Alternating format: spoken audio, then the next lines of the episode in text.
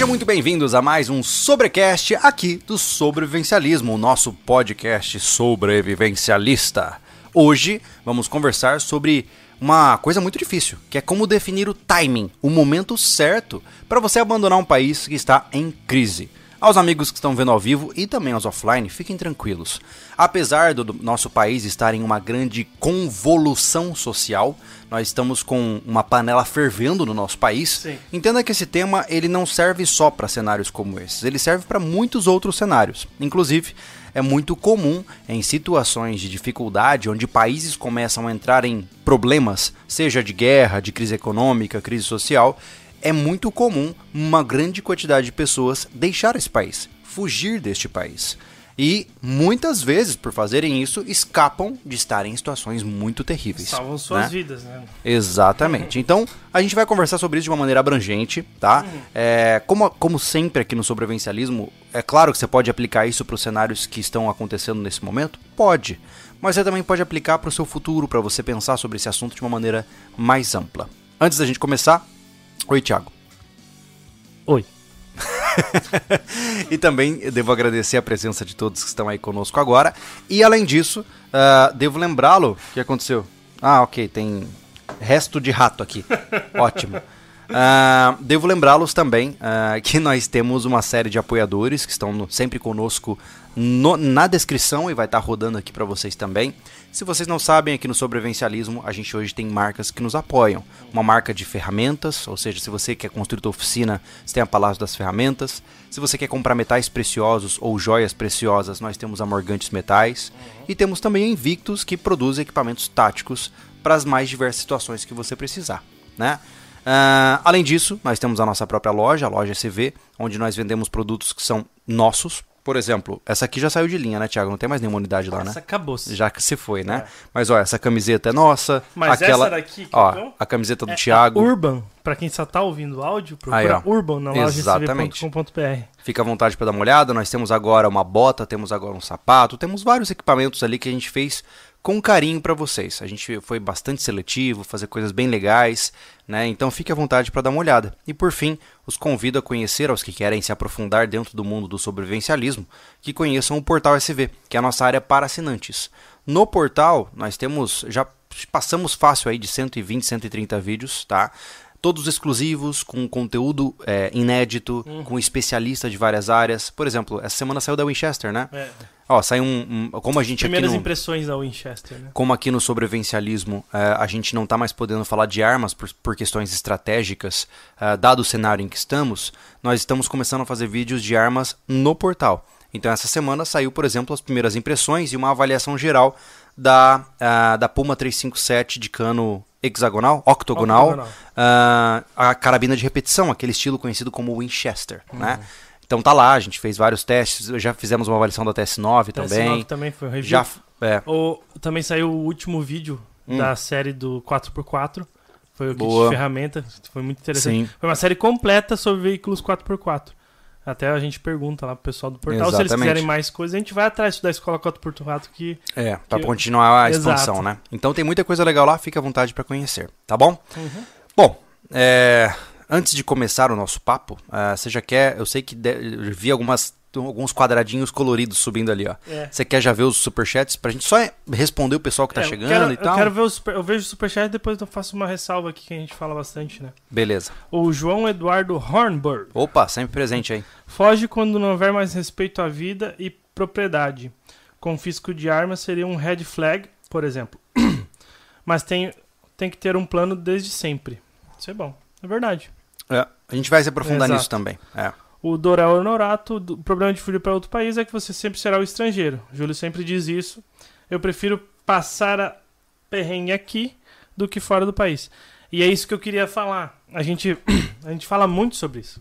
Uhum. Eu, por exemplo, sou contra, vamos colocar entre aspas, tu ter a primeira ação sair do país. Uhum. Porque eu penso dessa mesma maneira que o Dorel Sim. falou. Eu sou sempre o estrangeiro, eu sou sempre descartável. E, e- e é uma verdade, não tem outra palavra bonita pra isso, entendeu? É porque existe uma diferença também, ô, Thiago, porque nós não somos pessoas de dinheiro. Exato. Se eu tivesse milhões na minha conta para ir para outro país, já comprando casa, abrindo empresa, você consegue viabilizar. Mas nós não somos essas pessoas. Exatamente. Né? Então, o que, que aconteceria comigo, tá? Se eu fosse, por exemplo, para os Estados Unidos. Vamos pensar assim. E eu digo com certa autoridade, porque eu tenho clientes hoje que estão nos Estados Unidos e a briga é a mesma para vários. Tá. tá? O cara larga as coisas daqui, ele chega nos States, por exemplo, a minha faculdade de psicologia não serve. Eu teria que revalidá-la, ia sair uma nota caríssimo. Resumindo, ia ter que fazer trabalhos associados àqueles trabalhos que eles não fazem lá, né? Então eu ia trabalhar em construção civil, ia trabalhar em coisas que americanos não gostam de trabalhar. E é perrengue, é trabalhando mais de 10, 12, 14 horas por dia para ganhar o necessário para viver e sustentar minha família, né? E, e aquela história, eu estou usando os Estados Unidos como referência aqui porque muita gente pensa nos Estados Unidos, mas isso se aplica a qualquer país. Quando você vai para outro país, você já está na borda da exclusão. Porque o que acontece? Quando um cenário de crise toma conta de um país, a primeira coisa que eles vão fazer é culpar quem chegou. Ah, você não é daqui e você causou essa situação. Mas né? é, não precisa ir tão longe, né? Se em, em cidades do Brasil acontece isso, Uhum. entendeu? O O estado, por exemplo, que, que pega, eu sou do sul aqui e eu vou morar no Nordeste. Uhum. Aí eu vou lá, faço alguma coisa, ah, é por causa desse gaúcho. Né? Sim, Entendeu? exato. É assim. E isso acontece em todos os lugares. Nordestes com, por exemplo, nordestinos com paulistas, é, gaúchos com sul-mato-grossenses, tem tudo isso. é, Uhum. já existe essa certa rejeição, né? E em tempos de paz, essa rejeição não importa. Em tempos de guerra, elas podem ser terríveis, né? Então, é aquela história. Significa que eu vou morrer no Brasil? Não, não significa. Uhum. Até porque, se a situação neste país ficar insalubre para as minhas filhas, eu vou ter que ir embora. Contra a minha vontade, correndo risco, mas é sempre uma balança, né? Será que eu prefiro, vamos manter o exemplo dos Estados Unidos, né? Será que eu prefiro trabalhar em construção civil, ficar quase que marginalizado nos States, ou eu prefiro ficar no Brasil sob a ameaça de violência política e violência física geral? Eu prefiro ir para os Estados Unidos, né? Entre os perrengues, aquele seria menor, É, né? E o anão de jardim mandou. Anão guerreiro de jardim mandou o superchat. Ele falou: Eu já sou o estrangeiro dentro do Brasil. Então calma com esse papo, galera. A resposta de tudo é depende. Depende da situação aqui e lá. No meu caso, não precisava, não precisaria trampar em trabalho ruim. Mas é o questão do papo aqui é o que o Júlio falou. Ele falou individualmente, ele mesmo dependeria disso para viver lugar, Exato, entendeu? é, é uma opinião extremamente pessoal minha, né? E saiba que no Brasil, hoje não, mas nós já tivemos um pouco de xenofobia nesse país. Eu te digo isso porque eu tenho um pai que é gringo, né?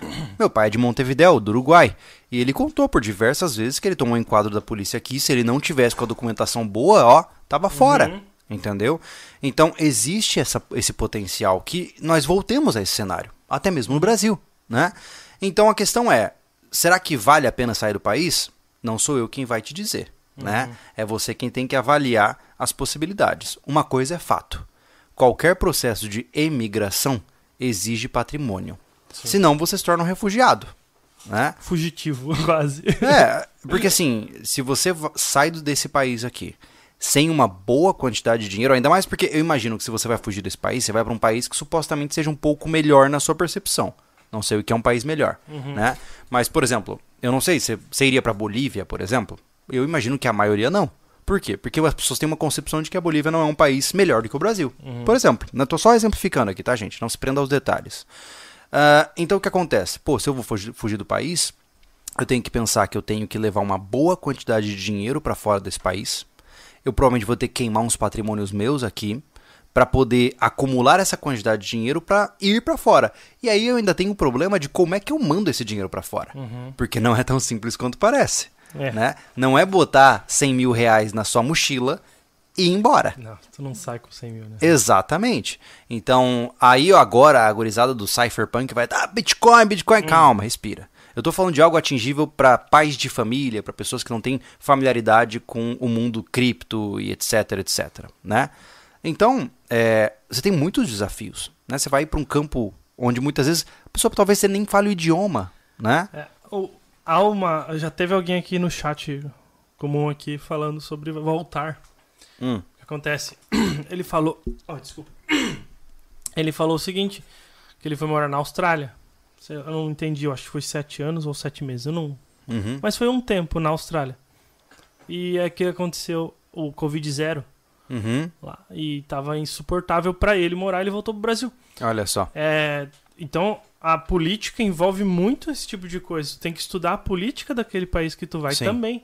Então, é difícil de tu ir simplesmente porque, pelo que tu ouve na propaganda, a propaganda do Brasil fora é uma maravilha para turismo. É, é entendeu? verdade. As propagandas que você vê, hoje ainda tem muita gente falando a realidade do, da Sim. imigração.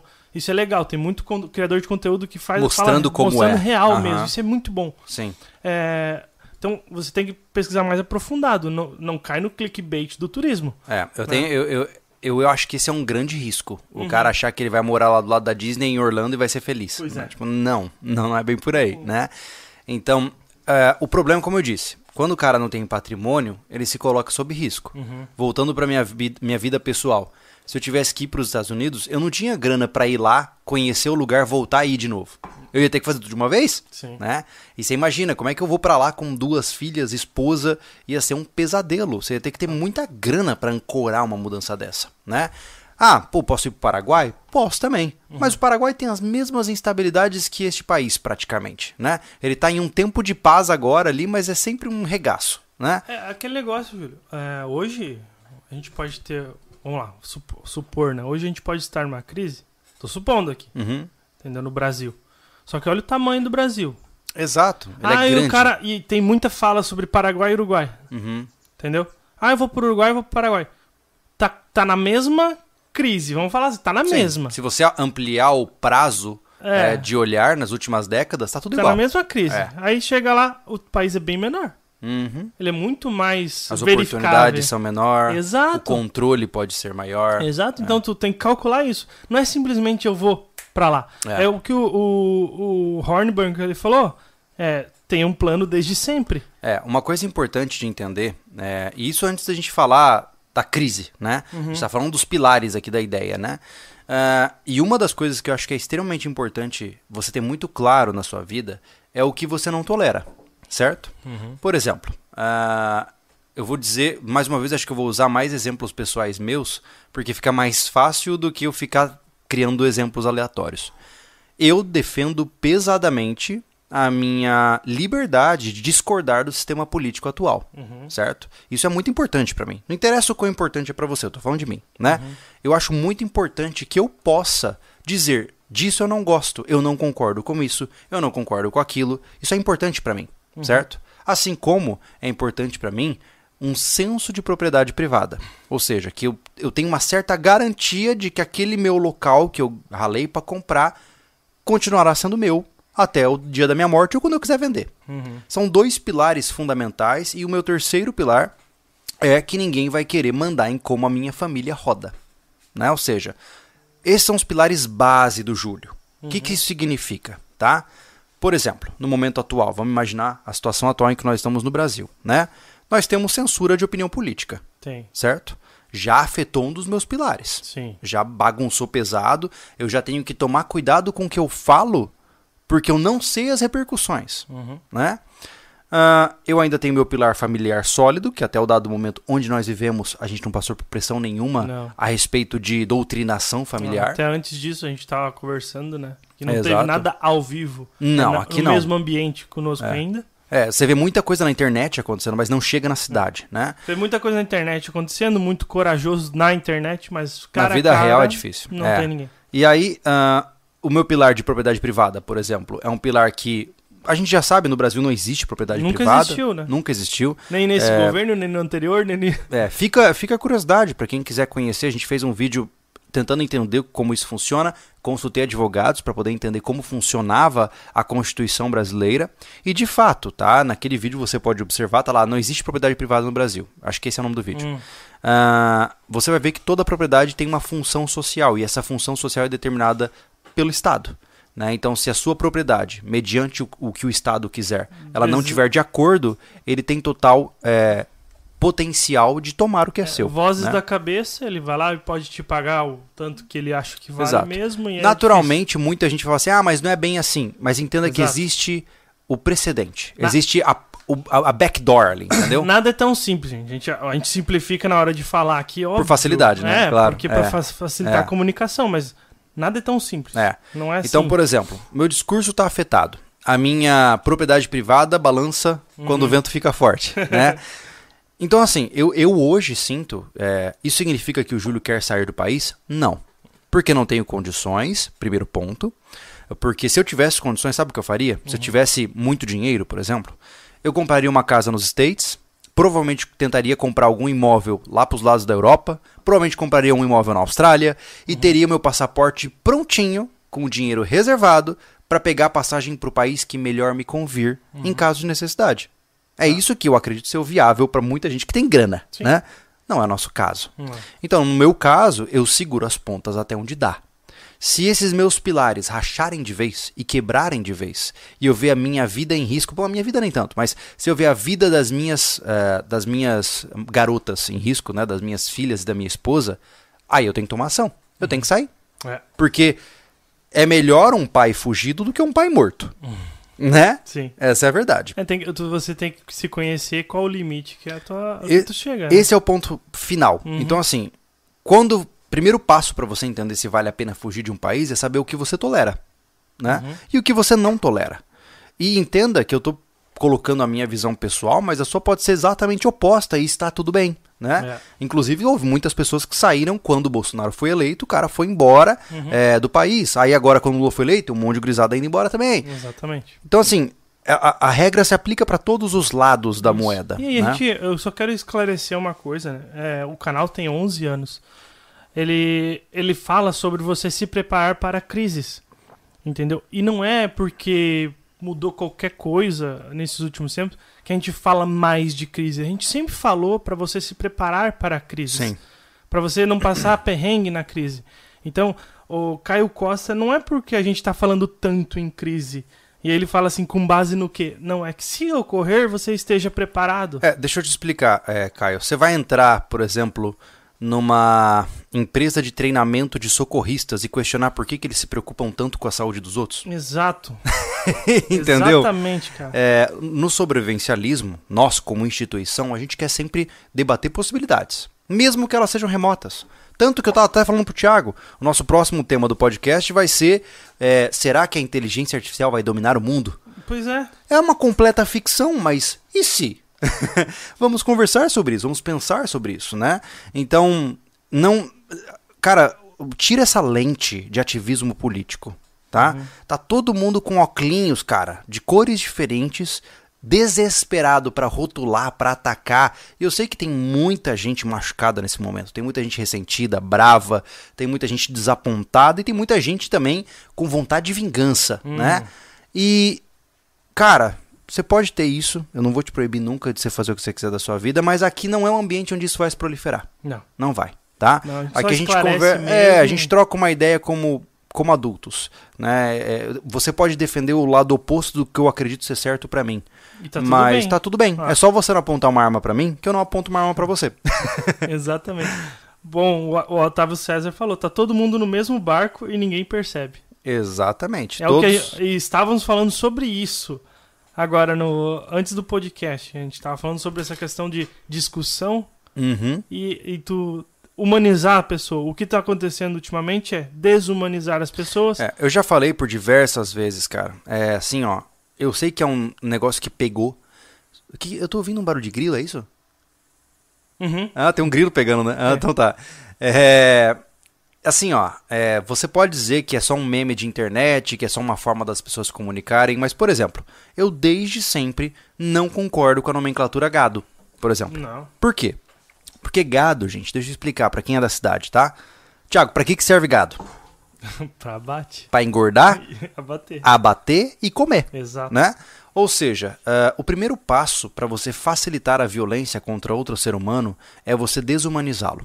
Se, eu olho pro Thiago e falo assim, ah, você é um gado, ele deixa de ser o Thiago. Ele deixa de ser uma pessoa com as histórias dele, com a jornada dele, e ele se torna um animal para abate, né? E é perigoso. Esse é um, esse é um caminho muito perigoso, tá? Então eu não concordo com isso, né? Eu não concordo com esse tipo de discurso de desumanização.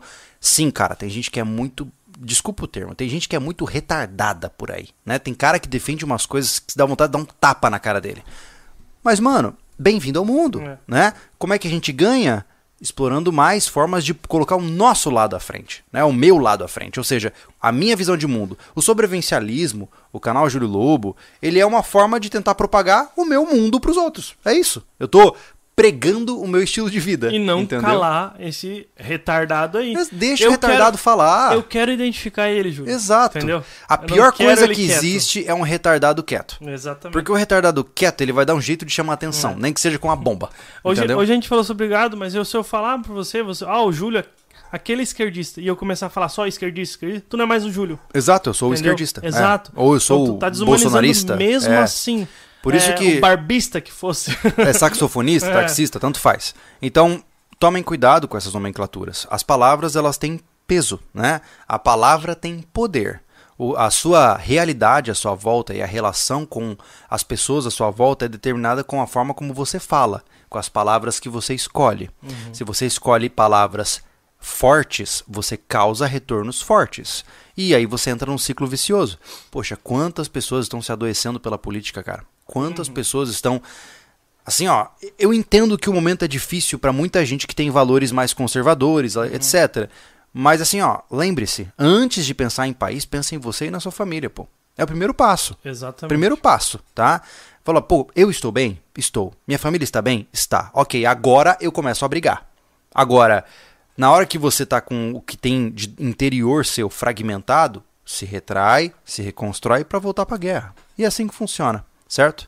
Mas vamos voltar ao tema, né? Exatamente. Você encontrou um você encontrou um índice, né, Thiago? Não, É, eu encontrei alguns dados e a gente é, ca- cabe falar agora o que a gente estava comentando ali sobre não ter dinheiro pra ir. Tá, vai falando, só vou pegar uma É. cerveja e eu vou estar te ouvindo. O que eu tava falando é que desde sempre há um aumento de pessoas milionárias saindo do Brasil. Entendeu? O que é- o, como a gente falou assim, ah, não é só agora que a gente tá conversando. Tem um dado de 2017 que foram 2 mil milionários saíram. Entendeu? Eles planejaram e o motivo é sempre o mesmo. Mudam as pessoas, o tipo de pessoa, mas não mudam os motivos. Que é uma vida melhor com mais segurança e menos taxas de governo, menos governo te, te atrapalhando, por exemplo, né?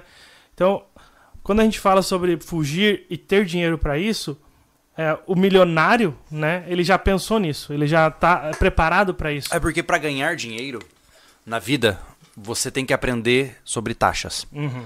E aí você começa a perceber o quanto as taxas são terríveis, né?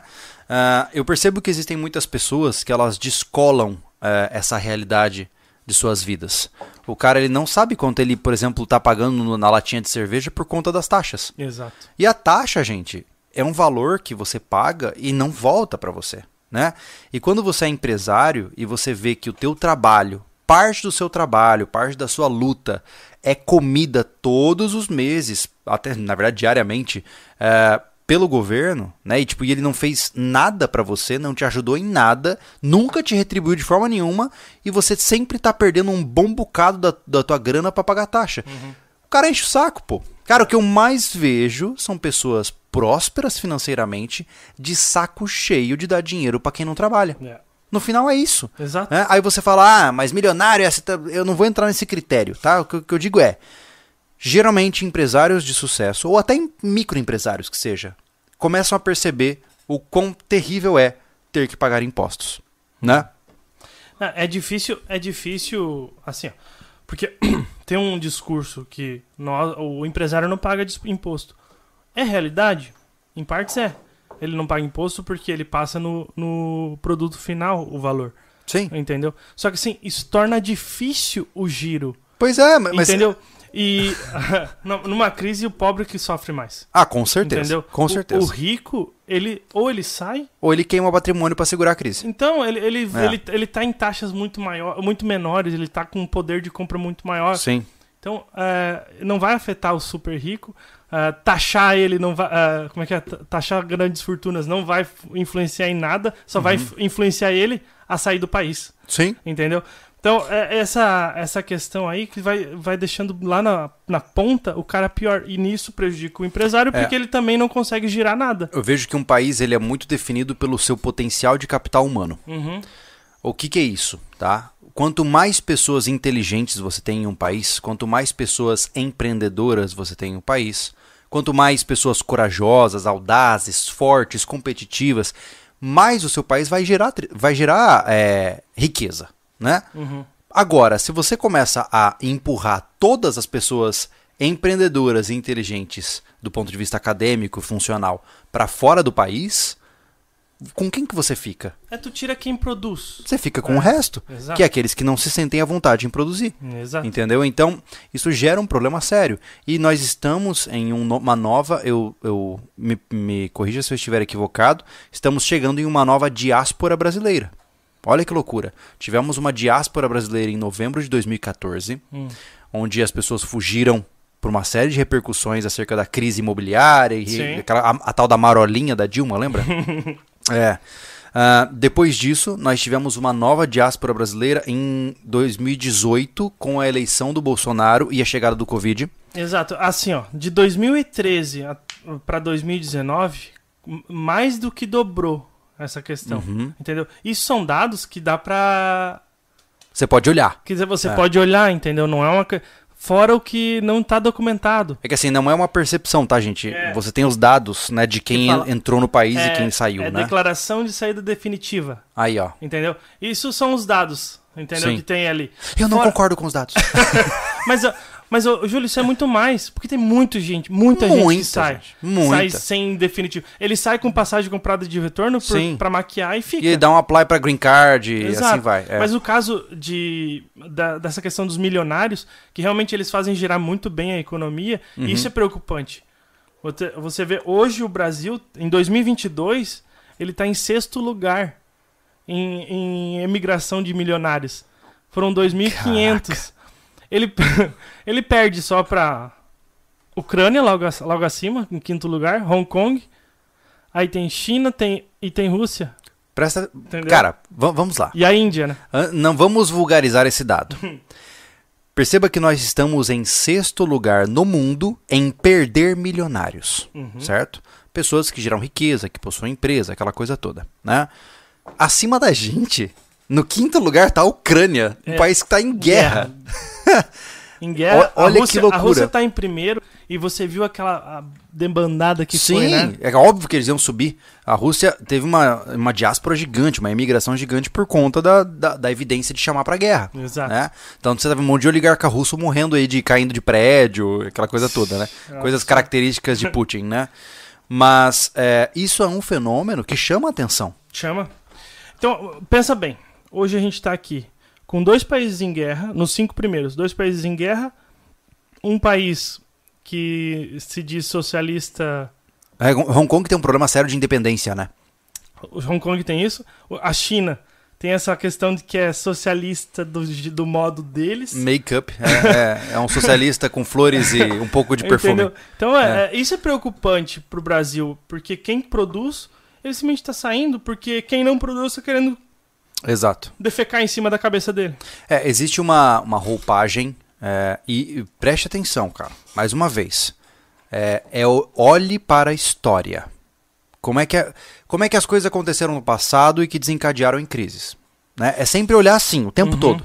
Geralmente, tá? Você tem uma revolução trabalhista que promete dar dinheiro para quem é, supostamente merece, porque são aqueles que sustentam os pilares da sociedade. Aí então eles é, carneiam, né, abatem e, e- e retiram toda a riqueza de quem está lá em cima. E quem está lá em cima deixa de existir. E aí não tem como comer carne se não tem mais vaca, né? E aí o que acontece? Toda a população que acreditou nesse conto de fadas sofre no Sofre. processo, né? É, E, e o, o longo prazo hoje, sei lá, não precisa nem ser longo prazo, questão de seis meses você ter uma sociedade, e digo nu- num geral, né? Esquece. É. É, por exemplo, aconteceu o que aconteceu em Brasília, Uhum. esqueceram do assunto sobre uma ministra que estava ligada a um monte de bandido. Sim, sim. Entendeu? Porque tirou aquele assunto do Mas é porque. Mas é, o mal é as pessoas acharem que política se trata de verdade. É, A política é uma guerra, e na guerra ganha quem tem melhor propaganda. vou ligar o ar-condicionado. Ah, liga lá, tá, tá quente, né? É, entenda o seguinte, gente. É, por que, que a imprensa ela é tão importante para a sociedade? Tá? Ah, tanto a imprensa, no caso do Brasil, tanto a imprensa de esquerda quanto de direita, todas são importantes. Por quê? Quem faz a política brasileira são os jornais, são as televisões, são os sites de internet. Por que, que eu estou te dizendo isso? Tá? Porque hoje um candidato só é eleito, assim como em todo o resto do passado, quando Uhum. ele tem mais o que? Orçamento para a campanha dele. Exatamente. Quanto maior o orçamento para ele se divulgar, maiores as chances de ser eleito. O que, que isso te diz? Que a propaganda é a alma do negócio, certo? Então, nós temos que entender que a política, ela se trata de propaganda. Lembre-se disso, política e propaganda andam juntos, tá? O marketing político, ele é inerente, ele é a arma do político, tá? Enquanto o soldado atira, o político faz uma coletiva de imprensa. Tanto é é- a mesma coisa, Tanto é que certo? é um baita currículo se tu faz marketing pra político. Exatamente. Então, assim, é, é importante entender as coisas como elas são. Então, no momento, no Brasil, nós estamos com um problema sério, né? No Brasil, você tem uma você tem uma, uma exacerbação da mídia, né? A mídia está totalmente alucinada porque ela está minguando. É, eu não tenho dados, inclusive seria bom pesquisar isso, cara. Eu queria entender se o nível de riqueza ou de, eu não sei como a gente pode medir isso, de produção de lucro declarado, sei lá, ah, das empresas de mídia tem diminuído com o passar do tempo. Ai, preciso. Porque assim, ó, hoje a impressão que eu tenho, e isso é uma impressão só minha, né, é que as grandes mídias estão em sofrimento. Eu né? não tô. Eu não tô. Eu não posso falar de um dado concreto, né? Eu não tô Uhum. pesquisando aqui no momento. Mas assim, o discurso foi esse, né? Que grandes mídias aí no governo Uhum. Tem a passado tendência a. for- foram, eles diminuíram a, o, o investimento do governo, Sim, entendeu? E era um bom caixa. sim. Eu, e eu ouvi falar, e isso, por favor, alguém que trabalha com isso, se puder me corrigir aqui no chat, é. Eu ouvi que é o carro-chefe. Claro, É, sempre será. do governo, entendeu? Gente, então, qualquer. Aí, aí tu te- tem com certeza Sim. um, um enfraquecimento das mídias. Olha só, deixa eu explicar pra vocês uma coisa importante, tá? Pai Júlio vai falar. que é o seguinte: quanto mais um estado investe em propaganda, mídia e cultura, maior é a intenção dele de disseminar os valores daquele partido em questão na sociedade. Preste atenção no que eu estou te dizendo. Quando o Estado decide culturalizar o povo, a gente tem que trocar essa palavra por doutrinar o povo, certo? Porque o partido que gerencia um país vai propagar os seus valores para aquela situação. Uhum, E novamente, eu não estou aqui dizendo que está errado ou está certo, estou te explicando como funciona uhum. né? Então, é, o que eu percebo hoje, agora voltando ao nosso tema, né, é que o nosso país está em uma convolução social. Nós estamos em um momento onde as coisas estão um pouco estranhas, né? Todo mundo, assim, talvez você aí esteja mais engajado politicamente, ou talvez não. Eu, sabe o que eu sinto? Eu sinto assim, ó, com, aonde é que eu piso? Uhum. Sabe, eu tô, eu tô andando em ovos. Eu não sei para onde o barco vai remar, mas eu, eu tô achando tudo muito estranho, Sim, sim. sabe? É, a E- gente fica com receio do que falar. Hoje eu É. falo muito. a gente tem aquelas questões de. Em grupo de Telegram, de WhatsApp. é, deu uma desanimada. Tu não pode falar Não, abertamente. não, não pode. É. Entendeu? Como a questão é de quem é público, quando tu fala, tu fala em nome da instituição, tem tudo isso, Sim, entendeu? claro. Eu não claro. quero. Eu não quero estar ligado a um, a um comentário desse tipo aí Sim, que eu não fiz. sim claro. Entendeu? claro. Só pegar de rebote um negócio. Eu não quero. Uhum. Entendeu? Então eu, eu sou- hoje eu sou bem taxativo. O grupo que eu participo tem coisas que eu não falo. Se eles vão continuar, eu não vou proibir ninguém de falar, eu simplesmente vou sair do grupo. Sim. Entendeu? É, o problema é que um dos. Vamos lá, vamos pensar agora dos sinais, tá? Sinais que podem indicar que talvez seja o momento de você se, pera- se preparar para, como é, no inglês se fala, bug in, né? ou seja, se intocar na tua casa e ficar preparado para a tempestade, ou bug out, ou seja, vazar, certo? Primeiro, quando você tem que pensar no que você vai dizer. Exato. Esse, cara, é o primeiro sintoma de um país que está em crise, tá? Quando você não sabe se pode falar o que você pensa, cuidado, você já cruzou a primeira barreira. Isso é assim, ó, é, é característico e não tô falando de Brasil agora, não tô falando do, do maluquete lá da STF, nada disso. O que eu tô falando para você é historicamente falando, a primeira linha de castração é, antes de uma crise chegar é a comunicação. Sim. Ou seja, um Estado, para controlar uma crise inevitável, vai calar quem se opõe a ele. É, e né? ho- hoje tu sente muito mais, mas pensa, pô, internet mesmo é dos anos 2000 É. pra cá, entendeu? É. Hoje tu sente, é, a rede social aí tá fervorosa, a gente, o brasileiro utiliza muito rede social, Sim. entendeu? Então tu sente muito mais o que é ser calado, Muito mais. entendeu? Tu Antes você não tinha alcance, antes, né? antes o poder É. tava realmente muito acima Tava centralizado, nós, né? e tu não, tu não percebia isso. Tanto é que tem gente que, por exemplo, passou todo o período de 64 a 88 e disse que foi uma maravilha. E tá Sim. tudo bem. Só que assim, por que, que tá uma maravilha? Ou por que, que ele não ouviu tal coisa? É porque teve uma- um método muito eficaz de, É. de, Eu de, ainda não, de não acho- passar informação pra ele. Né? Eu ainda acho, Thiago, que a gente vai passar por mudanças drásticas na humanidade. A política atual ela é incapaz de domar os meios de comunicação tecnológicos. Porque a política tradicional ela depende de uma mídia muito sólida, estável e de longa duração. Uhum. Ou seja, o político das antigas ele quer fazer uma propaganda que fica um mês rodando. Enquanto o cara que usa Twitter, ele a cada 30 segundos quer um Twitter novo. Uhum. Então, é, são formas diferentes de pensar que vão causar mudanças drásticas na nossa vida. Eu tenho meu Twitter lá, né? ah, inclusive, se você quer conhecer o Júlio mais ácido, eu, eu brinco disso no Twitter, né? O Twitter é a plataforma onde eu forço a barra, basicamente, né? Eu me posiciono como eu acho que devo me posicionar, independente das, é, das repercussões, né? Porque se bloquearem meu Twitter, tanto faz. Se quiserem me prender, aí a gente vai ter um problema maior, que pode gerar uma manchete interessante a nível nacional. Mas, mas de forma geral, é, as coisas mudaram. E quando você começa a pensar, será que eu. Pô, cara, se eu falar isso aqui vai pegar mal, cara. Pode dar ruim pra mim. Uhum. Quando você começar a pensar nisso, cuidado. Isso chega mais rápido pra mim, tá? É, eu não, não acho que isso tá chegando rápido pra você. Eu entendo que você vive uma realidade diferente da minha, né? Mas a questão é, é, eu sou uma pessoa que é, eu sou público, público por definição, né? A gente tem um canal grande e tal. Então, geralmente, como eu vivo do que eu falo, é, eu sou mais sensível a percepções de limitação do discurso, né? Então, se eu, Júlio, precisar ficar calado, você pode olhar e falar assim, é, ficou feio ali pro Júlio, né? Uhum. Agora, quando você, muitas vezes uma pessoa não pública, começar a perceber que precisa ficar calado, alerta vermelho, certo? Então, quando você vê é, produtores de conteúdo, jornalistas sendo silenciados, você liga o farol, liga o, o amarelo. Uhum. Quando um pai de família, uma mãe trabalhadora, não pode falar o que pensa, opa, É sinal vermelho total. é sinal vermelho, certo? Isso no que tange a mídia, ok? Você quer dar uma lida nos. nos tem superchat? Tem, ou- tem tá? superchat. Manda bala. Se, se o chat tiver alucinado, também pode É, fazer é, o interrupções. chat, o chat tá bem alucinado, eles, eles... O problema, e, e aí eu tô dando uma opinião muito pessoal, é esse problema de, dessa dicotomia Uhum. é... Preto burra, e branco. Burra. Sim. Burra por quê, cara? Pô, é sério que você vem, entra no, no podcast ou, ou sabe do histórico do canal e, e tá taxando o cara de não ter se posicionado, tá ligado?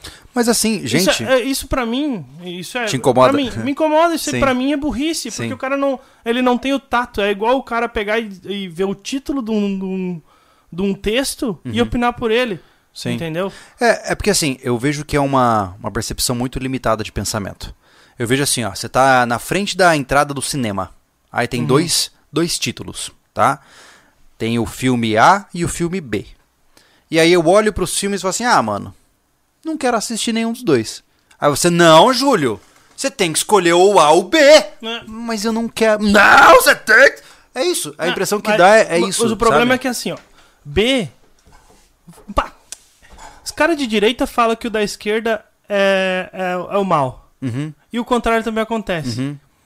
Eles não sabem que eles estão fazendo, usando as mesmas armas um do outro. É. Ele tá. Esse. O, o de direita tá fazendo o que ele acha que o da esquerda faz errado, mas ele tá fazendo a mesma coisa. Idem pro da esquerda. Sim. Tu entendeu?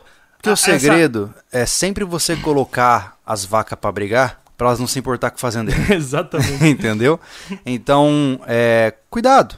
Cuidado mesmo, assim, ó. É. Eu tô usando essa analogia da vaca de propósito mesmo pra incomodar. É. Porque é isso mesmo. A gente muitas vezes se vê vítima de um sistema. Cara, muitas vezes você briga com familiares, você se afasta de amigos Por conta de uma Incrível. parada, mano, onde os caras estão todo mundo junto lá tomando um um uísque e fumando charuto lá. Visão superficial total. É, pô. Eles não se importam com a sua vida. Não, não se importam. Então, Entendeu? assim, é... cuidado. Assim, ó, cuidado com o que você sacrifica em nome da política. Uhum. Porque ninguém liga pra você lá em cima, cara. Entendeu? Você só é, só é mais um lá. Tá Exatamente. sendo usado como massa de manobra. É, Eu digo isso do fundo do coração porque pelo menos eu sinto isso, sabe? Eu muitas vezes o pessoal fala: "Ah, o Júlio é isentão e tal". Eu não me incomodo com essa ofensa, pra ser bem Uhum. honesto, né? Porque como eu falo, mano, eu tô há 10 anos, cara. Mais, né? 11 anos agora, 11. né? Eu tô há 11 anos ensinando pessoas a manejar armas de fogo, a produzir sua própria comida, a estocar comida, a sobreviver no meio da mata. Eu, eu, eu tô munindo você, cara, de ferramentas para que você Pra possa não depender do político. para não depender do sistema, para não depender de ajuda de ninguém. Inclusive, eu tô te munindo de ferramentas para você derrubar sistemas. Olha que loucura. O sobrevivencialismo, nossa, aqui o nosso canal, ele é um almanaque de como você faz para derrubar o sistema se você quiser. Nós temos todos os meios para isso. E aí o cara fala que eu não me posiciono. Eu tô lá ensinando garotos de 12 anos de idade como manejar uma 12 e eu não me posiciono. É, é muito é muito é muita miopia, né? Sim, então assim, total. é tão longe da realidade dos fatos que eu não consigo me ofender. Não, sabe? assim, eu não ó, consigo. ó, É. entenda. Eu preciso que, que o chat tenha uma coerência na hora de falar. Claro que não vai ter quanto mais gente, né? Óbvio. É, fica mais Isso difícil. é normal, né? eu não vou É. ficar nessa esperança vã. Mas aí eu falo isso para o chat. Eu desligo isso aqui e vou pra casa sem problema nenhum. Não Ah, me sim. importa se você chamou eu de isentão Ah, não, é. ou Assim, você acha que eu faço qualquer coisa por É. qualquer outro político que eu não me importo com eles. Mas assim, eu também não importo com o que você pensa de mim. Não, não, não pensa É. diferente disso. É, uma né? pena, uma pena dos podcasts atuais é que a gente tem que ficar criando ressalva, Uhum. uma atrás da outra, sabe? É, cara, como eu queria, aí ó, entra na questão do pilar da comunicação. Uhum. Como eu queria que nós pudéssemos falar como nós falamos fora das câmeras. É. Como eu queria, sabe? Não, Mas eu não posso, porque eu vou ser preso.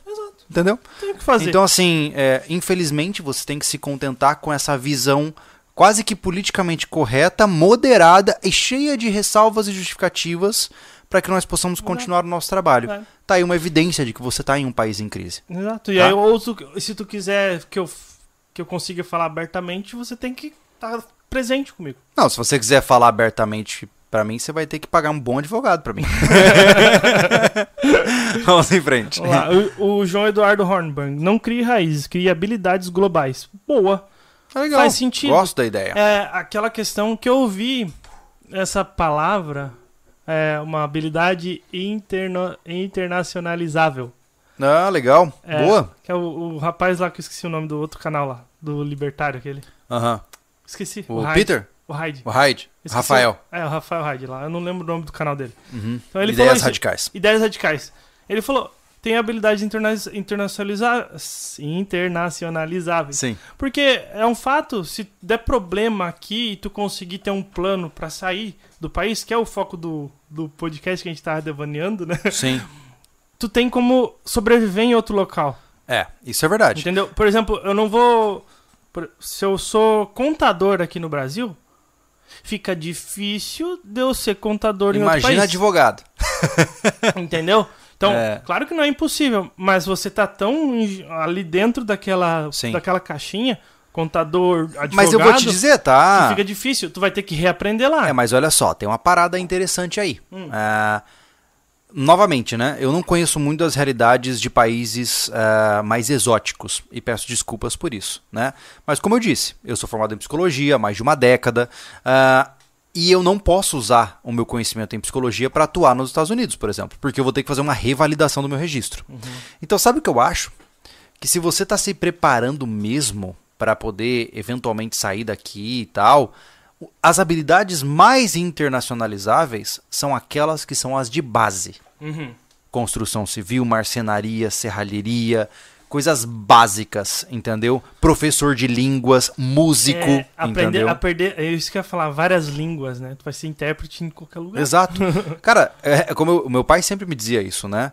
É, filho, eu posso estar em qualquer lugar do mundo, me dá um piano, eu, eu ganho uns trocados. Exato. É a mesma coisa. Hum. Se tudo der errado na minha vida, cara, eu pego aquele violão ali, ó, e eu consigo tirar um troco pra pagar a comida do dia. Eu, eu falei, eu falei no, no tópico de finanças lá, do grupo dos, dos apoiadores. Eu falei, eu, eu procuro achar uma maneira de ganhar dinheiro com o mínimo de esforço possível. Eu Uhum. procuro essa maneira. Uhum. Mas eu estou preparado pra, se precisar, limpar fossa de balde. Uhum. Entendeu? Exatamente. Pra sobreviver. É isso. Essa mentalidade que eu, que eu tenho pra mim, entendeu? É, mas é, você tem que ter essa construção de base. Uhum. Né? O problema que eu percebo hoje. Tudo bem que hoje habilidades como programação, por exemplo, são Sim. extremamente inter- internacionalizáveis também. É. Né? E ele não vai passar perrengue também, né? Ah, por favor, né? Uhum. Assim, ó, não há demérito em trabalho braçal. Não há. Não. Mas se você puder eco- economizar ele, seu corpo agradece. Claro, né? pô. É que nem a gente, pô. A gente agora tá na vibe de construção do rancho. Cara, é pesado, mano. É cansativo. Seu corpo sofre no Não, processo. é que eu falo, né? o pessoal fala, ah, Thiago, eu tô, eu tô com 35 anos, cara. Eu tô cansado de fazer trabalho braçal. Tá, tem gente com 60 que faz, eu não tô. Eu tô falando Sim. de mim. Sim, é eu tô sua, sua cansado percepção. de fazer serviço pesado, pô. Tô desde os 16, 17 anos carregando caminhão e descarregando, cara. Uhum. No sol, na chuva. É. Tu entendeu que eu. Minha, minha ânsia de achar um trabalho que eu fique um pouco mais tranquilo e não Sim. arrebente com o meu corpo. Porque hoje, com 35 anos, eu tô sofrendo as consequências do que eu fazia com 19. Claro. Entendeu? Essa que é, essa que é a- o pensamento meu, né? Eu, eu tento achar uma maneira de trabalhar mais tranquilo. Sim. Não, e hoje tem meios para isso. Hoje Exato. você consegue, por exemplo, com, com essa área de programação, de TI de maneira geral, sim, né? sim, sim. Você consegue ir mais longe. Né? Então, pô, mano, é massa, cara. Hoje o mundo tá mais globalizado nesse sentido, né? Um educador físico lá, Boa. né? Como você já, já sabe. Uhum. Pessoas de diferentes áreas conseguem se adaptar a novas realidades. Então, é, tá mais fácil internacionalizar Uhum. é, o que você sabe, né? É. Como eu disse, agora se você é especialista na Consti- Constituição Brasileira, mano, é ferroce, né? É, tem É. exemplo, o meu irmão, ele, ele foi pra Portugal. Uhum, Ele hoje ele passa treino online. uhum, o- ele trabalha lá em Portugal também, porque tem que ter perrengue. sim. Ele tem. Ele faz uh, É, coisas de marketing em disso, outras empresas. Eu então, fico imaginando assim, ó, se eu fosse pros States, eu só ia poder atender brasileiros. Eu vou ter que cobrar em real pra viver em dólar. Vai dar ruim? É ruim. Vai dar É ruim? ruim. É ruim demais. Ai, ai, temos mais superchats? Vamos lá. História das coisas. No Insta eu já apaguei todo o conteúdo que fala fala político. Agora se começar a caça às bruxas, a criadores de conteúdo com prisões, o jeito é sair. É, o limite que ele pegou. É. Entendeu? É, é Assim, ó, que é. Eu ainda não, não, eu ainda não tô pronto pra deixar esse país, Não. né? Como criador de conteúdo e etc. Eu agora já tô montando minha clínica presencial aqui na cidade, como um plano B, né? Mas eu não vou ser calado, né? E, e eu acho que um dos maiores medos que minha esposa tem é porque ela sabe disso. né? Então, cada um escolhe o seu limite e você tá extremamente certo em dizer, ó, fechou aqui, eu vou embora. Você tá super certo. Ninguém manda na sua vida nesse Bom que sentido. tu se conhece já. É, o principal é você definir até onde vai o seu limite, né? É, eu vejo se houvesse uma crise econômica, de caráter social, tal, eu até penso em sair do país, Hum. né? Agora, crise de liberdade de expressão, melhor dizendo, uma moderação exacerbada de expressão, aí eu não, eu não tolero. Isso eu entro em ativismo, né? Então, cada um sabe os botões que os ativam, né? Exatamente. É. É, eu, eu, por exemplo, não tenho esse, esse limite teu.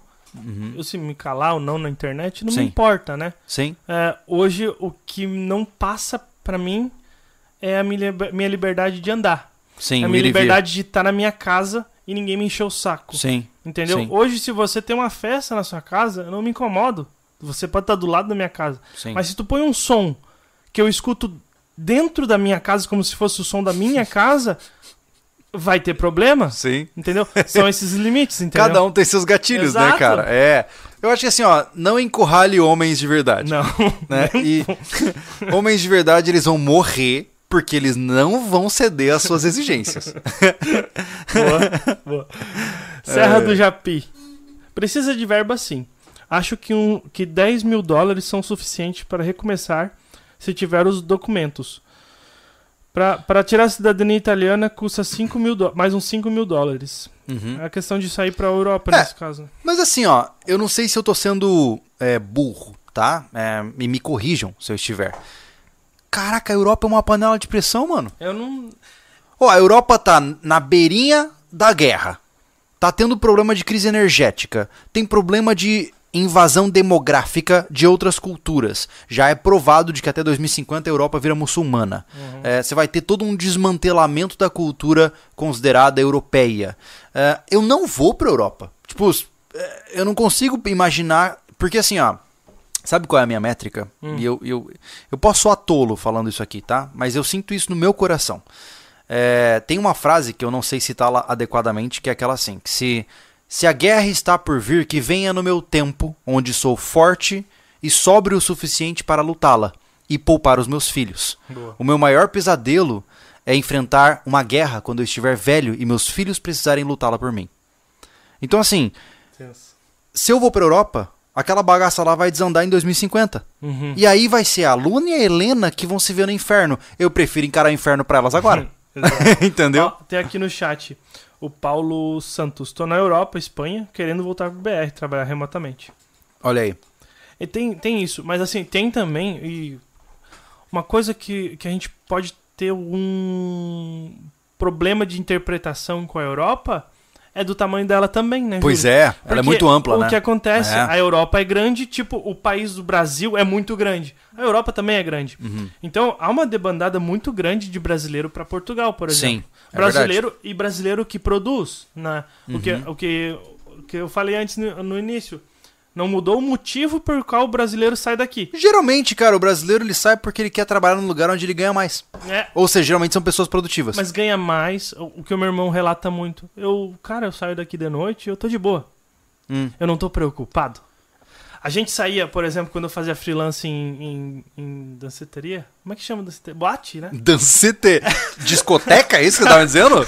Vamos falar. Vamos, vamos ficar, vamos falar, ficar, tipo, balada. Balada. não, uma na balada, já tá velho também, Não, né? cara? balada é de boa. Não, deve ter outra gíria mais nova, cara, que a gente não conhece. Boate, então. Não, no rolê. Ah, ah. Não sei o que é rolê, Ah, cara. para, mano. Você ia Ah. lá cuidar o rolê, tá ligado? Ah, enfim, quando Hum. eu saía às 5 horas da manhã, que, eu- que terminava, o cara sai cabreiro.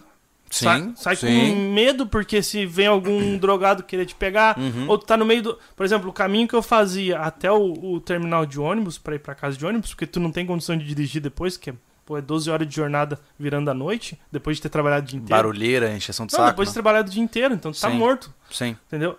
Tu tem que sair ligado assim no 220 pra não, não ser pego, não né? perder. É. E hoje, hoje ele fala que lá em Portugal ele não passa por esse perrengue.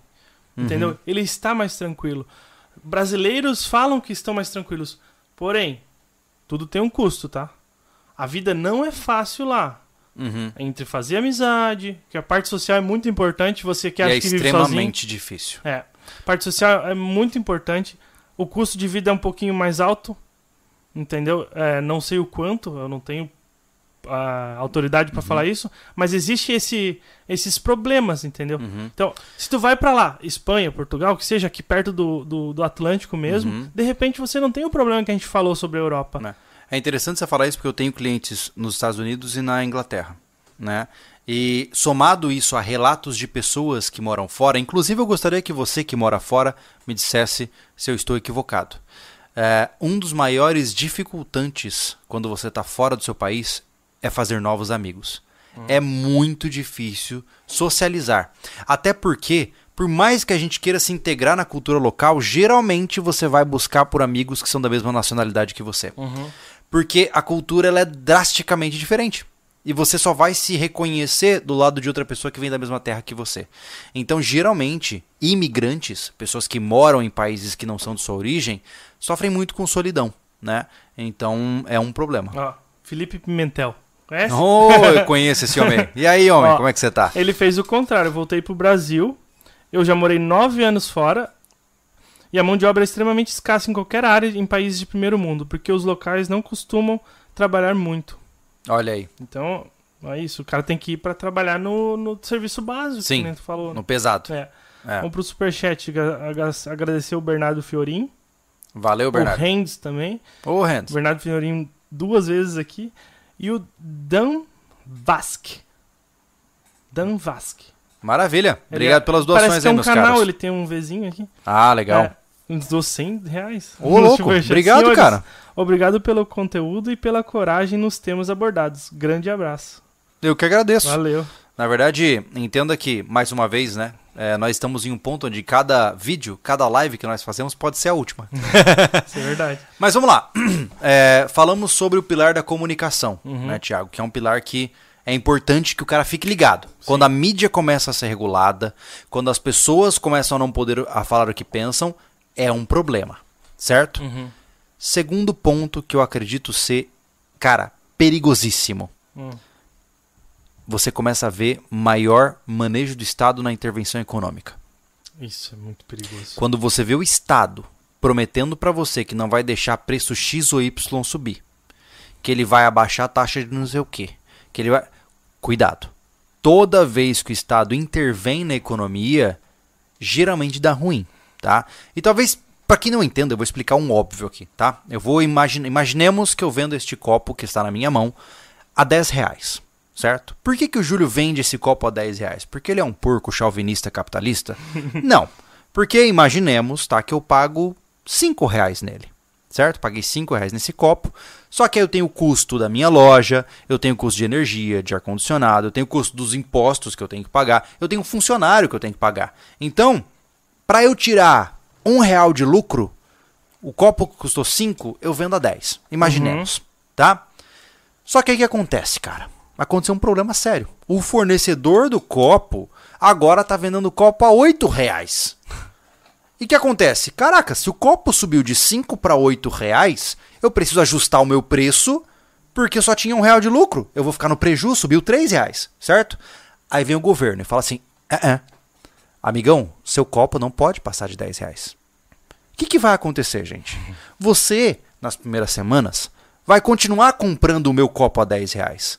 Mas eu, como empresário, a cada copo que eu vendo, eu tô mais pobre. Sim. E o que, que vai acontecer? Inevitavelmente eu vou falir, certo?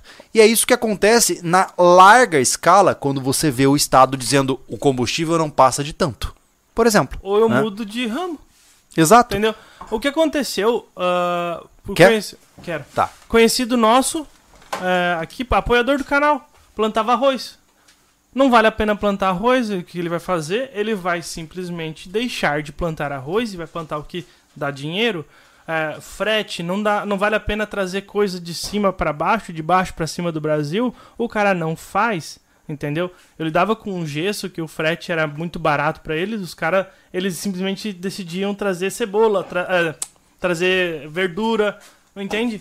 Sim. É isso. Só que aí que tá, fica um buraco, porque Fica ninguém um mais buraco. fez aquele arroz. né? Exatamente. É. Entendeu? Então esse é o problema de ficar taxando. Pô, eu cheguei a ouvir o, o absurdo de, um, de uma mulher da- do governo aí novo falando sobre não tem que dolarizar as coisas da parte a parte Ah, eu do vi isso aí. petróleo.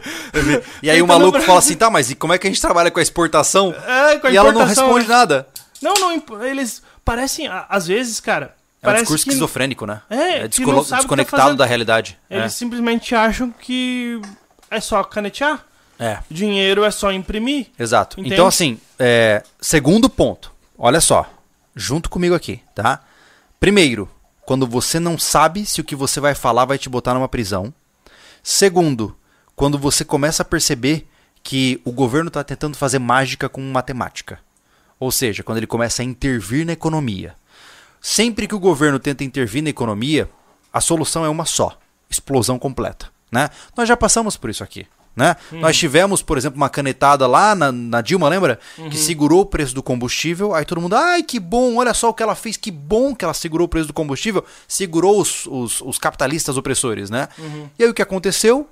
Na hora que não segurou mais, a parada explodiu e o aumento veio de uma vez só. Ou seja, aquilo que era cadenciado veio de uma vez só. Não, é, né? fa- Fala um pouco, de, um pouco antes, Júlio. Pô, eu- é, é chato repetir essas coisas, mas fala um pouco antes. Ah, O que aconteceu no primeiro, no primeiro mandato do. do na primeira. Do, do rapazinho que tá agora, na primeira vez Sim. ali, nas duas primeiras vezes, foi assim. Tá vendo? A gente tem até receio de falar o nome Não do dá, cara. cara. não dá pra É, falar. é esse o nível. É. tipo, tá entrando como que é aquele que não deve ser nomeado, É. tá ligado? O Voldemort. então, cara, é- ah, vamos dar casa pra todo mundo, porque não pode ficar sem o teto. Aí colocou lá assim, ó, agora tá aqui, ó. Manipulado o juro, manipulado o financiamento. Vai, brilha. Cara, Aí passou cinco anos, passou dois anos, tem todo mundo devolvendo casa, Uhum. ou endividado o suficiente pra não conseguir é, prosperar. E ninguém fala isso, cara. Aí você imagina, Parece que se deu, esquece disso. deu tá moradia pras pessoas? Não, não deu. Não deu. Ela- ele deu financiamentos mágicos Exato. que não se sustentaram. Né? Eu conheço um caso muito próximo desse. Uhum. Que a pessoa tá pagando a casa por 30 anos. E ela começou pagando, tipo, 100 reais por mês e já tá em 700 por mês. É, pois é, E ela não aguenta. sabe como vai segurar. Não. E só vai piorar. Então, assim, tem certeza de que o fulaninho fez isso pra você? Você tem certeza? Gente, ó, não tem a ver com o tema, tá? Mas deixa eu só te explicar. Se é financiado, não é seu. Tá? Eu sei que parece óbvio, mas é melhor dizer. Ah, é, é financiado, mas é meu. Não, não é. É do banco. Tá? Experimenta ficar... Na verdade, sejamos honestos, né? Eu tenho uma Doblô 2009, na qual eu paguei 34 mil reais. Certo? Aham. Eu paguei 34 mil reais. Vou fazer um test drive. Eu vou ficar três anos sem pagar IPVA e vou sair para dar um rolê. É. Será que ela é minha mesmo? Não. Pois é. Então, esteja ciente de que você vive em um país onde nada é seu. E que você dizer que é seu é só uma fantasia para acreditar no Papai Noel, né? Exato. Aí a gente vai com a questão dos limites também, né? E aí eu queria pontuar o terceiro ponto, na minha visão, que é farol amarelo total. Na verdade, aí já é farol vermelho, Hum. em uma insegurança nacional que já o cara deve cogitar melhor. Uhum. Falamos de comunicação, falamos de manipulação econômica, e o terceiro é problemas na segurança patrimonial. Sim. O que, que, que é segurança patrimonial? Vamos começar pelo mais polêmico, a parada da herança. Por quê? Não, não, mas assim, ó, pensa comigo, né? Eu trabalhei a minha vida inteira, dei o couro, certo? E aí, pô, tô ficando velho. Que massa, cara. Tem um patrimônio que eu vou deixar para minhas filhas, pra vida delas ser um pouquinho melhor. Vou deixar tudo para elas, né? E aí vem o Estado e fala assim: ah, ah, você produziu, mas a gente vai redistribuir essa riqueza. E essa herança não é das suas filhas, suas filhas que trabalhem, é óbvio, né? Então, a sua herança vai ser de outra pessoa. Quando você chega neste patamar, também é uma bandeira vermelha. É. Por quê? Porque você quebra todo o ímpeto de sucessão de uma nação. Então, tu, tu acaba com o projeto de vida do cara. Pô, assim, ó. Pra que, que eu vou construir alguma coisa se tudo que eu construir quando eu morrer não fica pra minha família? É, exato. O- hoje, por exemplo, tem o meu sogro lá. Ele fala, eu falo muito pra ele, cara, aproveita tuas coisas, gaste todo o teu dinheiro. Eu brinco pra ele, quando ele vai viajar, que ele tá gastando o meu dinheiro. Aham. Ah, nada brincadeira. Mas quando a gente fala sério, eu falo, cara, aproveita, não vive com essa coisa em ti que tu tem que deixar alguma coisa pras filhas. Não Uhum. é necessário. Se tu quiser, não tem problema. Mas assim, não deixa de viver por isso. Só que assim, ó, tá encravado nele. Uhum. Sim, ele se- quer deixar ele herança. quer deixar alguma coisa para Aí você imagina, dele. você chega pro teu sogro, que é um cara que eu sei que é um cara bem Uhum. cabeça dura, pesadão, né? Chega pra esse cara e fala assim, ó, só pra te avisar, tá? A sua herança ela vai ser redistribuída, não vai para suas filhas. Ele toca fogo em tudo. Exato. Exato. Ele buga. Exato. Exato. Não tem o que fazer. Porque você tá. Se você propõe isso, e eu, e eu não sei se isso vai passar ou se é possível, mas hoje já. Já tem uma taxação já tem sobre uma herança taxação gigantesca. absurda. Já tem uma É. taxação absurda, É. né? Então, assim, ele simplesmente ele não vai ter o ímpeto de criar algo, já que ele não pode deixar. Ele não quer criar algo pra deixar pro governo. Claro. Entendeu? Ninguém quer fazer isso. Ou é aquela história, o cara vai pela legalidade e passa tudo por, outro, por outros meios, É. né? Mas enfim, a herança é uma deles, mas assim, ó, a segurança patrimonial no que eu me refiro é você não saber se de repente amanhã o Estado decide desapropriar a tua casa. É, não sabe. né? Hoje você tem discursos rodando na internet que ainda são do mundo virtual, né, dos pré-púberes que acham que são homens, dizendo que, por exemplo, se você tem uma casa de três quartos e só dois, você tinha que ceder um quarto pra alguém, tá ligado? Cara, azar do cara, ia me ver de cueca, né? Tô- eu, na verdade, eu acho que eu ia fazer questão de passar fazendo pirocóptero na frente do quarto do desconhecido. Tá aí. Olha só. Ah, cara, tu tem, ó, tu tem gente aí falando absurdo que tá em, em alta aí muito tempo. Que foi em podcast. Porque podcast tá chamando bastante gente e tal, né? E é legal ouvir todo lado, né? Mas, enfim. Tem hora que enche o saco. Não, não tem problema. É só eu não ouvir. Eu escolho não ouvir. Mas assim, o cara ficou falando que não, que não dá pra alugar. Se tu tem uma Ah, eu vi aquele maluquete lá do, É. do- do- que acredita em socialismo e tal. Isso, né? é. Eu disse. E tu mora onde, tá ligado? Tu mora onde, Não, pô? isso aí é, é- é um, é um conto de fadas. Total, né? É um total. conto de fadas. É. Eu gostaria de ver qual é o currículo que ele tem. Né? É. Então. É, é- é o que o que ganha muito hoje em dia não é o Thiago que acha que sabe alguma porcaria e não sabe nem falar aqui na frente do micro da câmera. Uhum. Entendeu? O que ganha muito é o cara que não sabe nada, mas ele consegue, ó. Que, que eu Soltar falei as lá no palavras. começo? Propaganda política. Exatamente. né? Por que, que você tem políticos semi-analfabetos sendo eleitos? Porque eles sabem enganar você. Não é? Não é porque eles são competentes. Ele sabe, ele sabe o que tem que falar pra manipular você. Exato, isso se chama demagogia, né? Uhum. Quando você vê um político oferecendo pra você exatamente o que você quer e você brilha os seus olhos, saiba, você é apenas mais uma mais uma pecinha que vai ser manipulada no, no governo dele, É. né? Mas enfim. Então olha só que interessante, a segurança patrimonial, a comunicação e a Oh meu Deus, me fugiu. Do que eu tava falando? Esqueci totalmente do outro pilar. Segurança pra- pra- patrimonial. Essa é a Parou. terceira, qual era a segunda? Qual era a segunda? Comunicação. Aham. E a segunda era? Bugou a minha cabeça. Esqueci por completo. Esque- Ajuda chat. Tá, eventualmente a gente lembra, tá? Nossa senhora. Ah, tá, manipulação econômica. Exato. Isso. Vamos lá. Então nós temos, olha só que loucura. Vamos somar aqui os fatores, tá? Imaginemos que você vive num país onde você não pode dizer o que você pensa. Onde você vê o governo manipulando preços. E isso pode dar problema. E quando você não tem certeza de que o seu patrimônio está seguro em território nacional. Para mim, eu não consigo encontrar ah, maiores argumentos para que você possa tomar decisões importantes. Existe um quarto argumento, na minha visão, que é a violência estatal. Né? Porque, veja, uma coisa é o Estado, e eu estou falando aqui do Estado hipotético, tá? não estou falando do Brasil. Preste atenção, estou falando de Nárnia. Nárnia tem um, um estado diferente lá. Uma coisa é o Estado de Nárnia de bloquear contas para que elas não falem em território nacional. O que é uma grande estupidez. É só você ter um VPN que você consegue vendo tudo, né? O Estado sendo estúpido como sempre. É, ou seja, uma coisa é o Estado bloquear o fulaninho de estar presente em território nacional nas suas opiniões em uma plataforma. Outra coisa, aí o próximo degrau é quando você tem violência estatal. É quando o fulaninho que fala coisas que o Estado não gosta, a casa dele é invadida e ele é preso. Esse é o outro patamar. Então, quando o Estado começa a utilizar de violência física contra pessoas que discordam de seu regime, é hora de sair correndo. É, e, e as justificativas são tiradas num bolo de justificativas vazias. Sim, fica a mulher do bingo lá. tchan, tchan, Exatamente. tchan, é. É, então, o cara fala, ah, ele foi antidemocrático para fazer falando isso. Ah, Sabe que eu, eu, me- eu- eu fico me perguntando o que, que é antidemocrático? Porque para todo movimento existe uma oposição. E a democracia é entender qual dos dois lados tem maior prevalência pública, certo? Antidemocrático é um juiz decidir o que é antidemocrático. É. Provavelmente. Ele tira- Superchats. Ele tira, ele tira do meio dos cabelos dele. É, esse ele não tem, filho.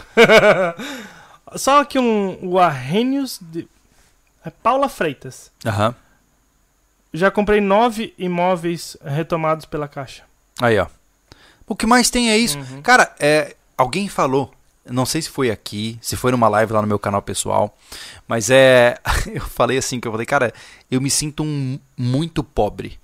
Porque eu olho na rua e eu vejo gente andando com um carro zero, carro do ano, eu falo, como é que essas pessoas compram esses veículos? Porque hoje um Gol 2022 está 120 mil reais. Cento, na verdade, a versão completa está 150 mil reais, um Gol.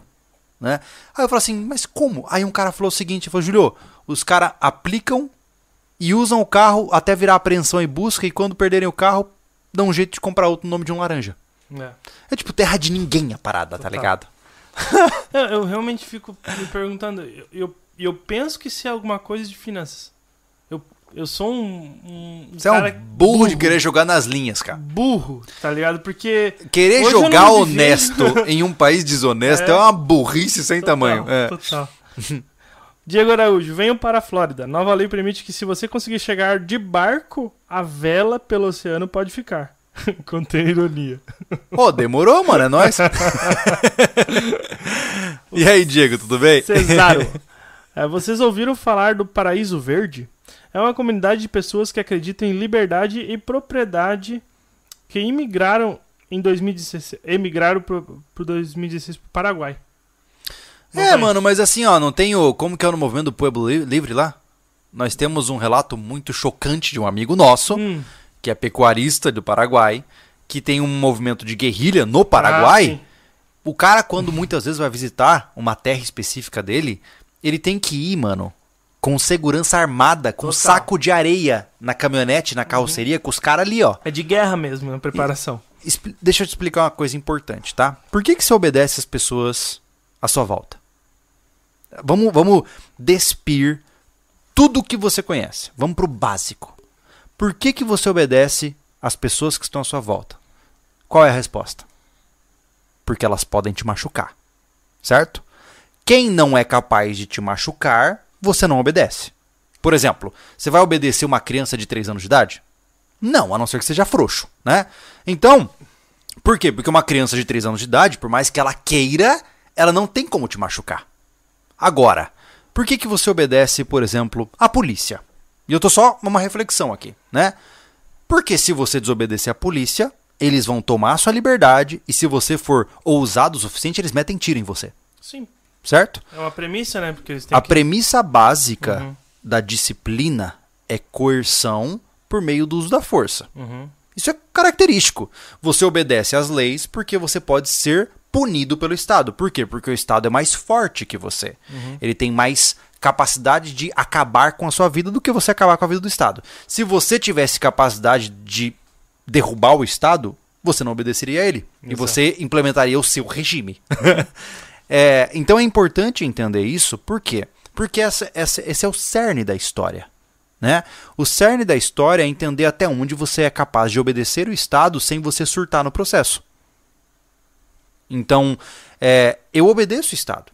Eu tenho CPF, eu pago as minhas contas, né? eu faço as minhas declarações. Mas se começar a forçar a barra, começa a ficar injuriado. Né? E quando você injuria demais alguém que já é que tenta ser ordeiro, você pode colocá-lo na beirada do precipício. Então, o que eu percebo hoje no nosso país, e, e- e isso é uma percepção minha, existem muitas pessoas boas que estão sendo forçadas a seus limites. E Isso é, uma, é outro problema. É um outro indicativo de que talvez nós tenhamos dificuldades nesse país. Né? Sim. E eu não sei se isso vai pra frente ou não. Geralmente no Brasil as coisas acabam em pizza, né? Mas eu não sei. Acaba em pizza por causa do- da falta de engajamento, porque é, cansaço, é o cansaço, é o poder que tem o É. Estado, né? Exato. Então, o, eu acho que a gente. Bom, a gente propaga isso, né? A gente Uhum. viver na nossa mais. O mais na nossa possível. É micro liberdade. Micro liberdade. É. É, mas assim, há, mo- há momentos que forçam bastante esse, esse, essa pressão do Estado e aí tu, tu é obrigado a soltar os espinhos. Sim. É, por outro lado, existem pessoas que têm uma estratégia muito interessante que é o fronteirismo, né? Exato. É, por exemplo, quando você vive num estado, é, num país, é, a gente fala estado, gente, só pra explicar, tá? O estado ele é o sistema que é, rege É, um não, é, país. não é um partido, tá? É, não é um partido. O estado é o mecanismo Uhum. que mantém um país. Mantém não, que rege um país. Rege, né? É isso, tá? O país não é o Estado, certo? O país é uma conjunção de muitas coisas. O Estado é o mecanismo ah, de políticos, de polícia, de governo, de leis, é isso, tá? Quando você vive num Estado perigoso, você pode adotar, por exemplo, o fronteirismo, né? Quem defende isso é o Foer. Eu lembrei o nome Foer. dele. Foer. Aham. É. Ah, qual é a proposta? Se você vive em, em um país que está sempre na zica de dar ruim, você mora do lado da fronteira. Porque se for necessário, você cruza a rua. E é engraçado, muita gente acha que a fronteira é um lugar, né, que tem muralhas e A alfândegas rua. e Cara, eu, pô, mano, eu, eu fui criado em Mato Grosso do Sul, né? E muito tempo da minha vida eu passei em Pedro Juan Cabaleiro, passei em Ponta Porã. Então, sabe o que que divide o Brasil do Paraguai em Ponta Porã barra Pedro Juan Cabaleiro? Literalmente uma avenida. Não tem, não tem parede, não tem alfândegas. É, é muito louco. E olha só que loucura. Especificamente em Pedro Juan Cabaleiro e Ponta Porã, é muito comum o cara roubar alguma coisa e correr pro lado do, do outro lado da fronteira. Acabou. Meu Deus. E aí as polícias têm que trabalhar juntas pra tentar funcionar, mas elas têm legislações diferentes, dá uma zica do caramba. Não, mas pensa numa coisa que a gente ia fazer. A gente não fez porque ia dar errado naquele momento. Quando a gente foi pro Paraguai, Ah, A gente tinha um amigo uhum. que ele tinha muitas armas no Paraguai. Sim. Ele tem, né? Muitas armas no Paraguai. Tá vivo ainda. Ele é brasileiro. Ele é brasileiro. E a gente ia fazer isso mesmo. A gente ia pegar, filmar ele com todas as armas dele dentro do carro. Ah, é verdade, né, no cara? Paraguai, na, na divisa, ele teria que deixar as armas dele no carro e atravessar. Ele ia dizer: Eu sou um brasileiro que mora no Paraguai. E no Paraguai eu tenho mais liberdade que no Brasil. É verdade. Eu Não, lembro a gente disso. decidiu não fazer porque ia ser.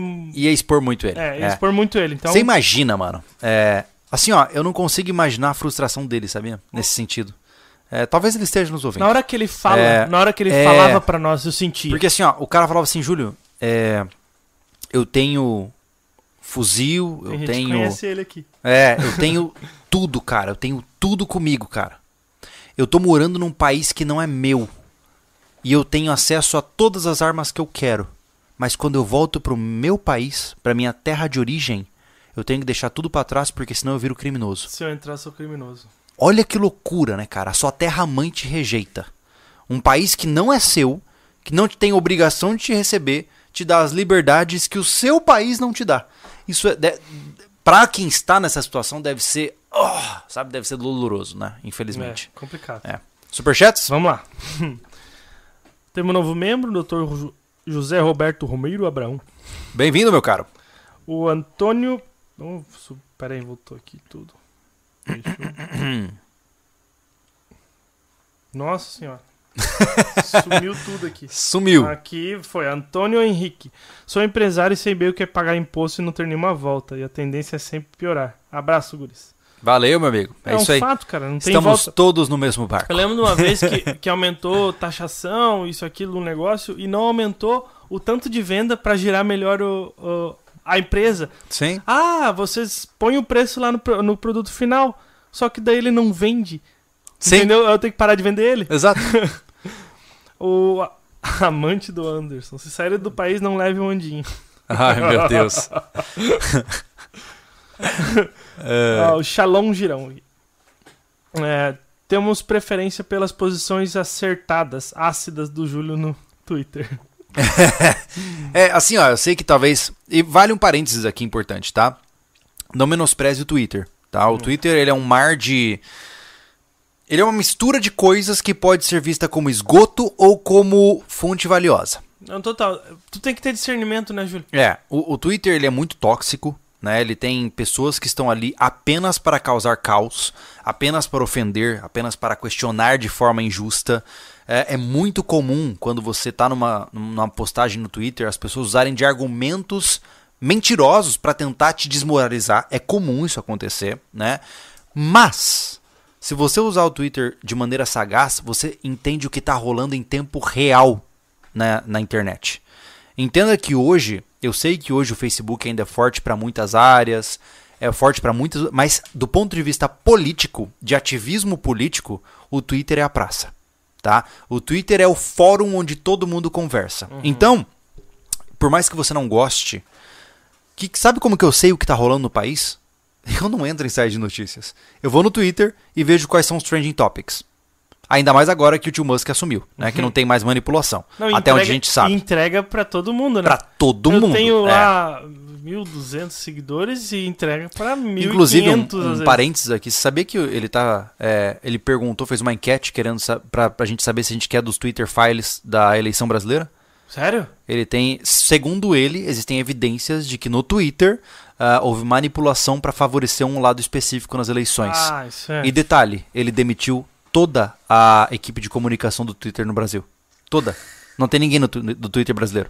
Demorou pra soltar isso aí, vai ser legal demais. Pois é. Só que assim, Não vai dar em nada. não vai dar em nada É. porque quem pode fazer Exato. alguma coisa já foi calado, né? Exato. Então, mas assim, ó, brincadeiras à parte, é, acerca do Twitter, é uma boa plataforma para você utilizar para receber informação em tempo real. Só cuidado com a sua saúde emocional. É. Você vê muito lixo, muita confrontação, muita loucura. Então, se você quiser me seguir lá, tô lá. É nóis. Júlio Lobo SV. O Thiago Zolini também. É, Thiago Zolini? Thiago Zolini. Ah, tá. Tá bom. O João Eduardo novamente. Óbvio que o milionário vai embora. Se pra produzir tu precisa de autorização de quem na, na produz e só vive da corrupção e parasitagem de quem verdadeiramente produz, essa sociedade faliu. Exato. É, isso aí é o do Atlas lá, né? que não- É, mas, mas, É mas muito é, citado hoje em dia. é como aí, eu né? falo, é. Eu não. Assim, ó, eu não quero soar babaca aqui. E eu peço desculpas se eu soar. Meu, meu intuito não é ofender ninguém, tá? Mas assim, ó, você reclama daquilo que você é capaz de mudar, cara. Eu olho pro meu. pro, pro pátio aqui da casa e falo, pô, o mato tá alto, cara. Olha, o mato tá alto. O que, que eu vou fazer? Eu vou postar no Twitter que o mato tá alto? Alguém tem que fazer alguma coisa. Não. Eu vou pegar a desgraça da roçadeira e vou roçar o mato, certo? O que me o que eu percebo é que as pessoas estão incomodadas com muitas coisas, mas elas esperam alguém para resolver. E eu postei isso no Twitter. Eu postei, tá escrito lá. Não não tô equivocado, talvez eu erre nas palavras, mas é a direita espera que o exército salve a nação. A esquerda espera que o Estado eh, salve a nação. Então, assim, todo mundo quer que alguém faça algo por ele. Uhum. Todo mundo espera que alguém haja intervindo na vida dele. Isso é um problema. Enquanto você terceiriza a solução para outras pessoas, o que acontece, meu amigo, é que você falha, porque ninguém liga para você. No final, eu estou batalhando pelo meu, você está batalhando pelo seu, mas ninguém vai se colocar na linha de fogo por você. Eu acho massa os caras falam assim: ah, não, mas. Ah, ó lá, tá faltando alguém para mudar esse, esse cenário. Tá aí, e você tá fazendo o quê? Ah, não, mas Júlio, é porque. É porque eu, né, Júlio? Então, então não fale. Sabe? Eu só reclamo do que eu posso mudar, cara. É. De verdade. Hoje eu, Júlio, sou pai de duas crianças, tenho uma esposa, tenho empresa, eu tenho muito a arriscar. Então, se eu não tô disposto a meter a cara na frente do fuzil, é, eu não vou falar sobre isso. Ponto. Entendeu? E, e eu sei que é bizarro dizer isso, mas é. Eu tô cansado de ver as pessoas reclamando aos céus, sabe? Alguém tem que fazer alguma coisa. Ah, por favor, né? Passamos desse ponto. Alguém tem que fazer alguma coisa e quando o cara não faz. E agora? Quem Não, poderá nos ajudar? Não, ele critica. Não, porque tu não fez nada. Eu disse, É. Pois aí, tu fez o quê, caramba? Sabe o que a gente precisa? Vamos fazer uma petição pra trazer o Chapolin Colorado pro Brasil, cara. Ele vai nos ajudar com aquela marreta dele. Aham, total. Vamos lá. Thiago Alves, para sair do país, os pés têm a... os pés têm tem que estar preparado, então compre um Ah, muito bom, cara, muito bom. O que, que é? Vamos lá. É que eu faltou uma Já aí, sentiu, já sentiu o drive da Para parada. sair dos, do país, os pés têm que estar preparados. Então compre o tênis SV ou a bota SV na loja SV. Já tem o meu. Agora tem que voltar pra lá. Abraço, guris. Olha só, a gente tá num ponto tão evoluído que o cara dá dinheiro pra fazer marketing pra gente. Pô, e ele é, o Thiago Alves, ele é do nosso grupo do WhatsApp de sobrevivencialismo, o SVZ. Olha aí, É, olha aí. Ele colocou lá que che- chegou a- a- o tênis dele e ele tá lá todo, todo, né? Achando uma maravilha, já tá usando, tá tudo Uhum, bem. que Então- coisa boa. Legal. Então tá bom. Aí, ó, aproveitando o gancho, loja CV, temos o tênis Strato e o tênis Tero pra você conferir. Ou a bota Tero pra Bota você conferir. o Césio 126, o que vocês Eia. acham melhor? Comprar um sítio ou ir morar no Paraguai? Cara, assim, ó, essas perguntas, Isso é elas são pessoal, né, cara? é extremamente Mas- pessoal Mas seu. assim, o que nós achamos. Uhum. Não é pra você. O que eu acho, comprar um sítio. É que assim, ó, vamos Pra lá. Você tá falando de um sítio, por exemplo, no interior do Rio de Janeiro, no interior do Amapá, ou no interior da Amazônia, ou no interior de Santa Catarina. É, existem inúmeros sítios nesse país. e, e cada estado tem uma cultura, uma taxa de risco maior. Por exemplo, eu recomendo, se você é um homem que se identifica com a cultura do campo e gosta disso, até onde eu pude experienciar na minha breve vida, o melhor lugar para ter um sítio é em Santa Catarina. Por quê? Porque a cultura local favorece a produção de sítios. Essa é a minha visão, tá? Agora, eu não sei dos outros lugares. Eu já ouvi falar de pessoas que compram sítios, por exemplo, no interior de São Paulo, e se o cara não botar todo um sistema de alarme, roubam tudo do sítio dele. Não é um lugar para se morar. Deixa eu te explicar, ó. Se você mora num lugar onde pessoas podem tomar suas coisas e você não pode matá-las por isso, meio que você tá no lugar errado, tá? Mas Júlio, mas mas eu não posso atirar nas pessoas. Pois é, eu sei. Então more afastado o suficiente. Eu não vou além disso. Vamos lá, Não. que mais? o Gilmar Palega. Ia ser muito bom uma participação do Rafael Lima, Ideias Radicais, mas, estava em, mas ele estava em Curitiba, agora está em São Paulo. Ficou mais difícil. Tivemos o, P- o Peter, Uhum. foi, um- foi um ótimo podcast. Tem o Fower, Fower É o que eu citei. o, o gaúcho, né? Aham. É, eu, eu fiz um podcast com o Rafael do Ideias Radicais há muito tempo. Quando, é, a gente fazia... Qua- Quando a gente fez offline, é, é, a distância, EAD eu ia falar, quando a gente fez é, via call, né? Ahn, eu acho muito legal o trabalho do Rafael, né? De maneira geral, ele, ele iniciou uma movimentação muito grande acerca de várias coisas. Mas eu parei de acompanhá-lo, pra ser bem honesto. É, eu não tenho nada contra ele. Sim. Mas eu só tô num momento da minha vida onde eu só preciso de mais prática e menos teoria, É. sabe? E o que eu não posso botar em prática, eu não penso, sabe? É. Então, Então, é bom, o âmbito teórico é muito bom. né? isso, mas é que chega uma hora que a gente tá numa vibe diferente, né, Não, cara? mas é que assim, ó, tem uma hora que tu vai ter que aplicar. Exato. Então a Exato. gente tá no, no momento de aplicar. Ponto. É. Então, como base, a gente tem muita teoria, que a gente Sim. tem que, tem que se embasar por ela. Mas tem um momento Não, eu admiro a mídia. Por exemplo, o próprio Peter lá deu uma virada agora na forma como ele fala, né? O Turguniev lá do Uhum. E tudo mais. Respeito ele, manda bala, toca ficha, mas ah, eu vou, vou carpir meu lote, cara. Uhum. Sabe, eu tô. Eu, eu tô há. Pô, mano, eu tô há 10 anos me expondo na internet. Você imagina, cara. Assim, ó. é, eu não tô querendo clamar título, não, mas que paciência de Jó do inferno que eu tenho.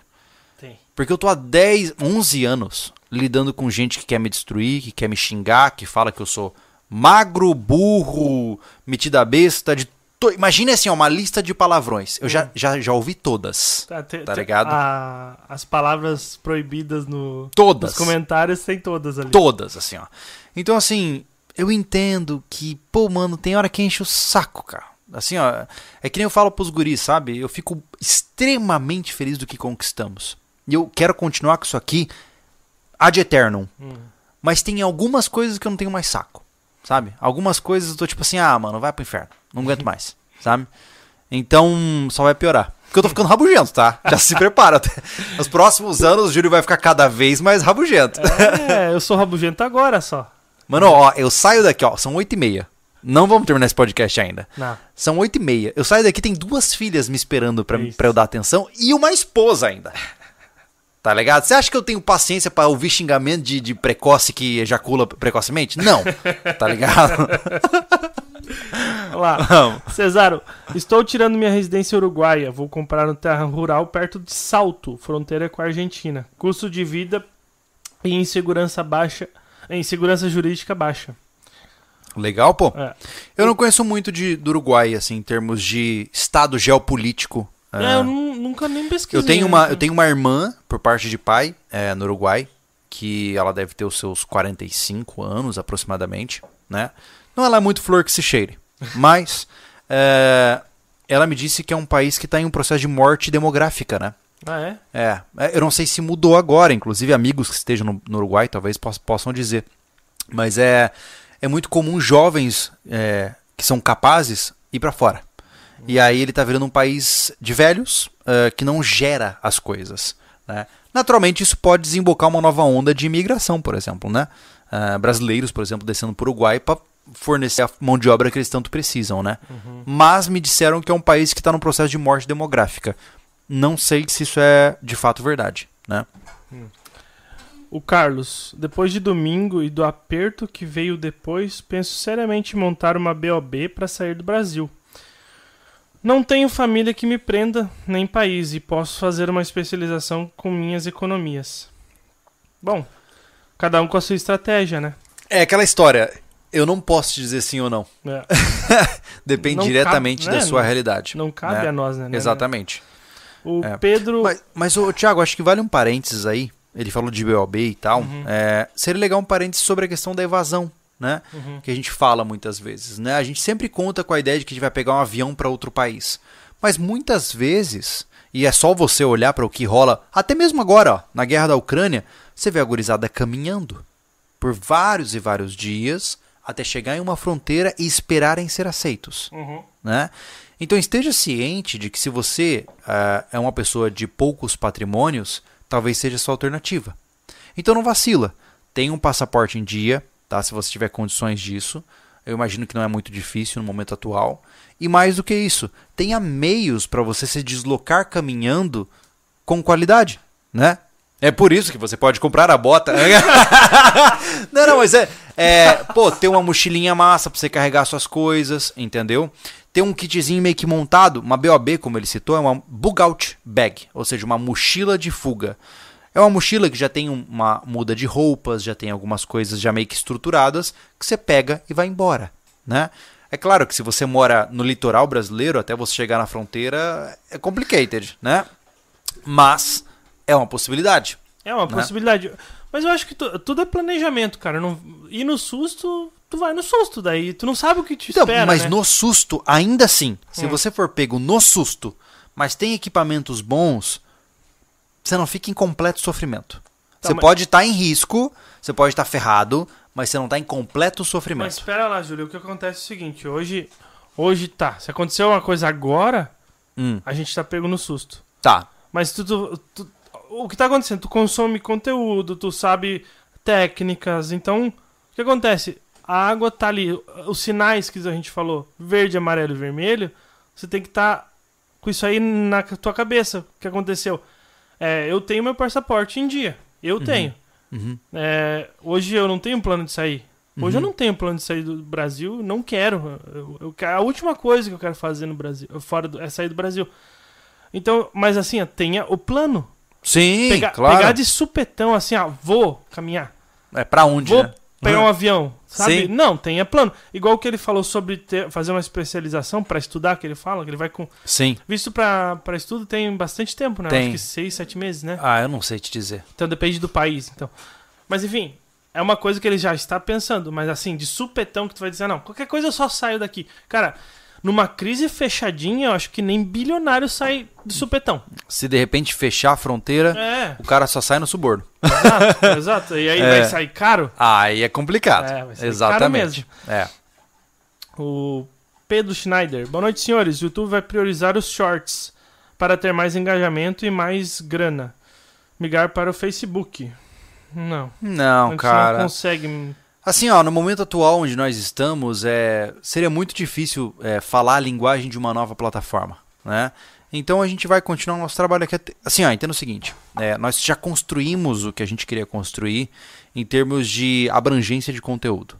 E a gente vai manter essa estratégia até onde ela ser viável, pô. É, é, a né? rede social é difícil. Acabou o YouTube, cara. a- o princípio é ficar no portal. É, exato. Entendeu? A, prime a É. primeira coisa a ser feita é ficar no Eu portal. já falei isso A várias gente- vezes a aqui. gente já alcançou adaptação de outras formas, a gente Não. não tá afim. Se um Entendeu? dia você entrar no YouTube, procurar por sobrevivencialismo e este canal não existir, o seu próximo passo vai ser abrir o navegador e escrever sobrevivencialismo.com. Esse é o próximo passo. Uhum. Por quê? Vai ser o nosso site. E no nosso site você tem acesso ao nosso portal. E no nosso portal a gente vai estar falando o que tem que ser falado. Né? Se for necessário, a gente já tem pré-estratégias de realocar os servidores brasileiros para outro país para que a gente possa falar sobre coisas que brasileiros não deveriam ter acesso com segurança.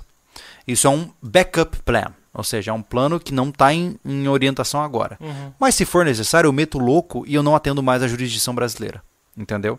Então, estamos buscando por alternativas, mas o nosso trabalho vai continuar, mas agora, puta, ir pro Facebook, mano. Não. Não, é- é. É, assim, entenda. Ô, é- eu vou ao banheiro rapidinho, É, é tá? YouTube, ou se não, se não tiver mais viável, é portal SV. Hoje a gente tá lá. Foi, foi a nossa alternativa. E muita gente se adapta a outras redes que criam novas. A gente coloca. A gente tem Rumble, a gente tem. Até esqueci o nome da outra que a gente tem, que eu não, não coloco. Vai, vão uns vídeos pra lá. E só tem um backup de vídeo lá, mas a gente tem a parte física também.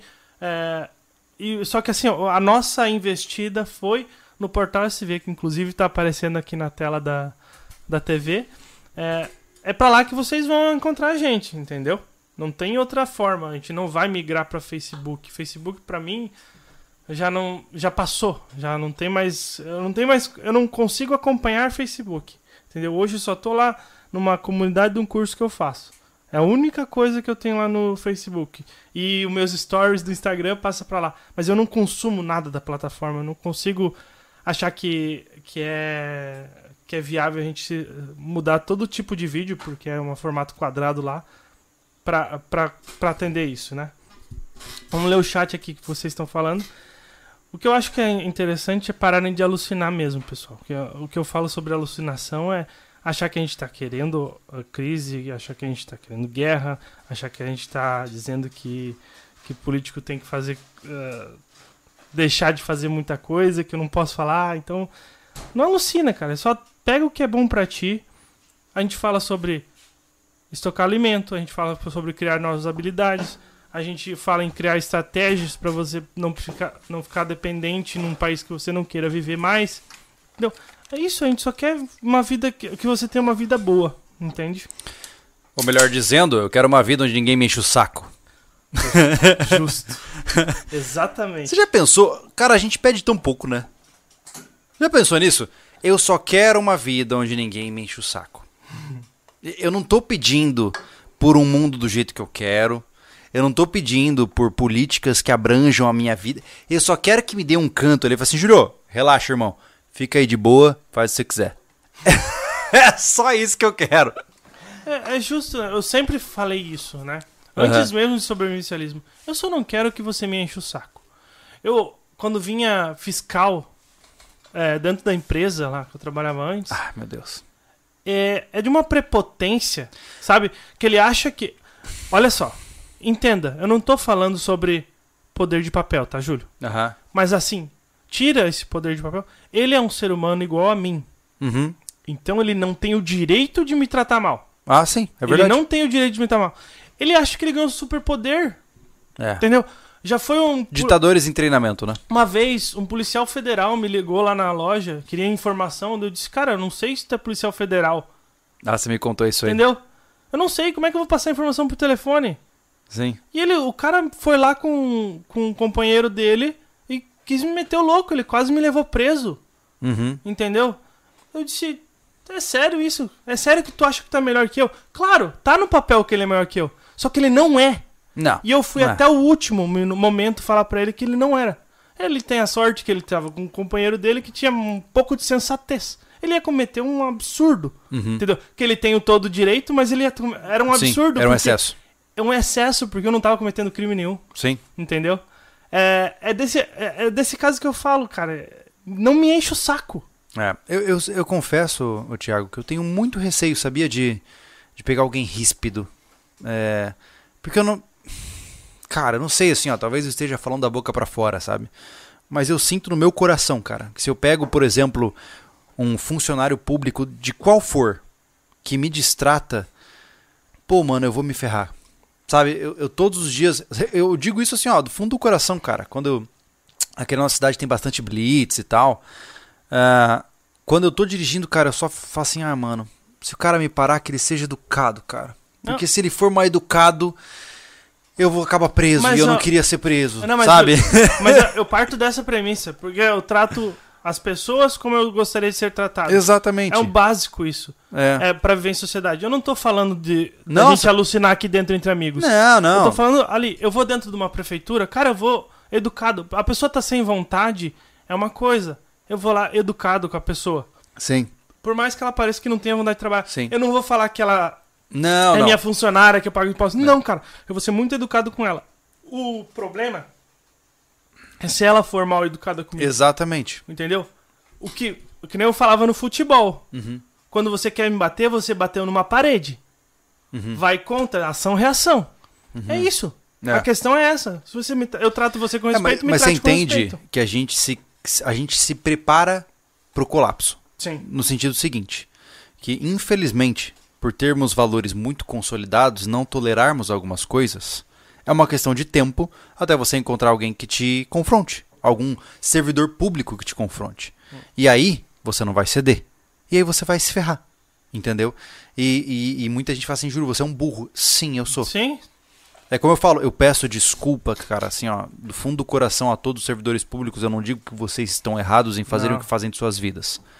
Mas se você me destratar como humano, eu vou te destratar como ser humano também. E se você utilizar da sua autoridade, eu vou usar da minha autoridade como humano. exato. E a, a guerra vai escalonar. É. Porque eu sei que não vai retroceder. Então eu torço todos os dias, cara, Pra ser sempre tratado com educação. Porque, puta, cara. Não, e uma coisa, vale salientar, eu tive esse episódio com um policial federal. Sim. Esse episódio. Não são todos, é. Não, não. Foi esse em específico. Aham. Entendeu? Foi esse específico só. Eu sempre me dei muito bem com qualquer policial. Sim, Porque- eu também. É, Né? porque eu Inclusive não sou- conhecemos muitos, né? É. Até porque eu não sou bandido, né? E eu não, não trato ninguém como. su- Eu não sou superior a ninguém. Eu trato todo mundo como igual. Entendeu? E ninguém é superior a mim também. É, mas, é, mas é aquela história, ô, Thiago. Eu só quero ser tratado com dignidade. Não me, não me ofenda, Uhum. e eu não te ofendo você e está tudo bem. Você pode ser o Papa. Se você me desrespeitar, eu meto a mão na sua cara. Exatamente. Entendeu? Então, Exatamente. está tudo bem. Se você é o presidente da república, ou se você é, sei lá, mano, um mendigo, mas você se dirige a mim educadamente, vamos conversar como seres humanos. Sabe? Sempre. E, e parece-me que é tão estúpido falar isso, porque é tão óbvio, mas está em tanta falta na sociedade atual. Não, o- isso, é, isso é de berço, cara. Meu pai falava muito.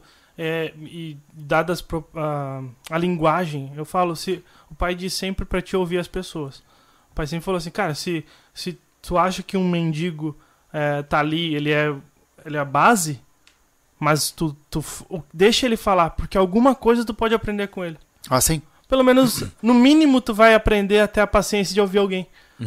É verdade. no mínimo é, verdade. isso, entendeu? É verdade. é verdade. Então, pô, o cara não precisa desrespeitar as pessoas. Nenhuma, em nenhuma escala da. É, e sabe da o que é sociedade. interessante? A gente tá falando isso aqui, que é um off-topic acerca do nosso tema, mas eu, eu tenho conversado com vários amigos que estão na mesma situação. Eles estão, a, cara, todos os dias, eles torcem, ou melhor dizendo, eles rezam para não serem confrontados. Cara, assim, ó, vários, vários que me mandaram mensagem no WhatsApp, que estão preocupados com o que tá rolando, como Uhum. tá rolando. Assim, Julio, cara, pelo amor de Deus, que um fiscal não bata na minha porta. Hum. Sabe, o cara, ele tá, ele tá ansiando todos os dias para que deixem ele em paz, porque ele não vai se dobrar. E eu tenho muito receio disso. Quando eu ouço esse tipo de coisa, que eu, fi- eu fico realmente com medo. Porque se você ouve pessoas boas, pessoas como pais de família, trabalhadores, dizendo assim: eu vou até as últimas medidas para proteger o que é meu, opa, alguma coisa saiu do controle. Então eu torço para que não haja esse tipo de situação, né? Falaram sobre recentemente falaram sobre a questão do risco do confisco, né, de armas de fogo e tal. Sim. Esse eu diria, eu posso estar equivocado, tá? Eu vou fazer uma profecia equivocada. Mas se houver um confisco, estamos falando de uma quebra do Estado brasileiro.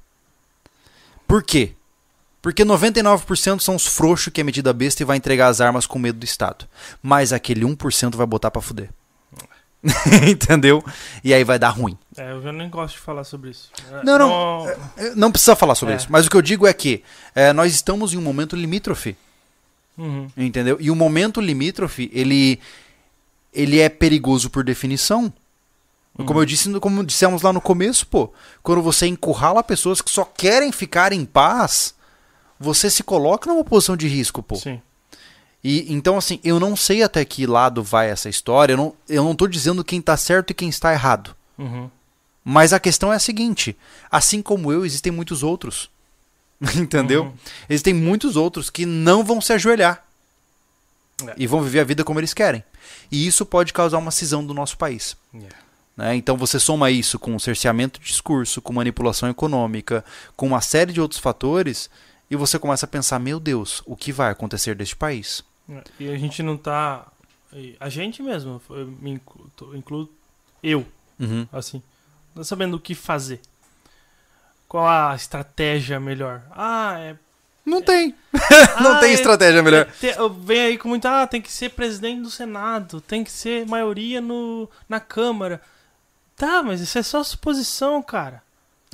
Entendeu? Tá, é massa. só suposição. Sabe- e é de sabe que eu acho, terceirizar também a. Você compra um, um maré, compra uma Cherokee, compra um, uma, aquelas Mercedes-Benz da década de 80, tá ligado? E o carro é cheio de problema. E aí você fica arrumando no mecânico aquele carro, na expectativa de que um dia ele fique bom. Entendeu? É. Quando você tem um problema, quando você tem um erro de projeto, não interessa o quanto você queira que aquele projeto fique bom, ele tá errado Sim. entendeu? Então é infrutífero, né?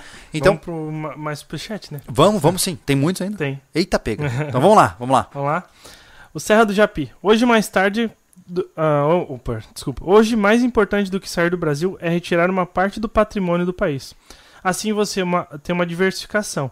É fácil abrir uma conta em uma empresa sediada fora. Você fica no Brasil, mas o seu dinheiro não.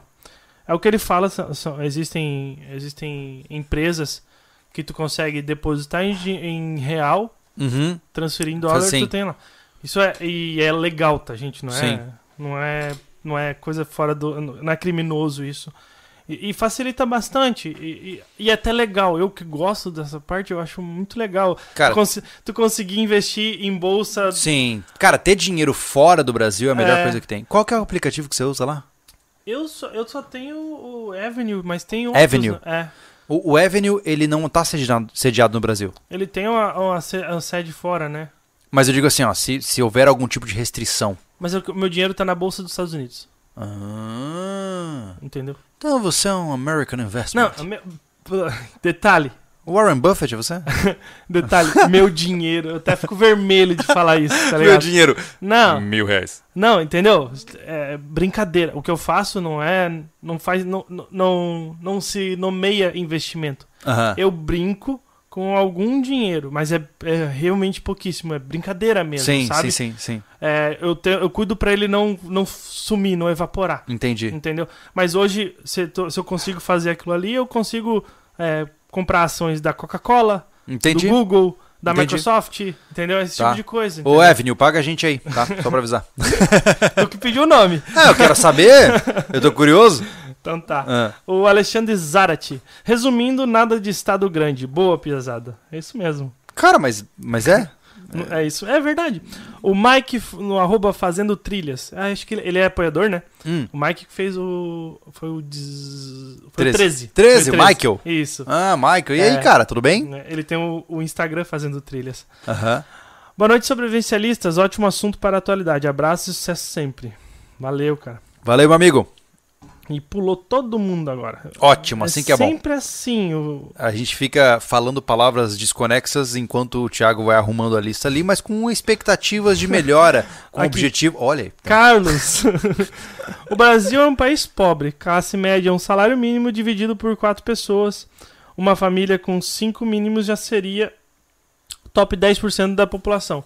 Eu vi um, um, um, um dado, e eu não. Eu vou estar equivocado se eu falar.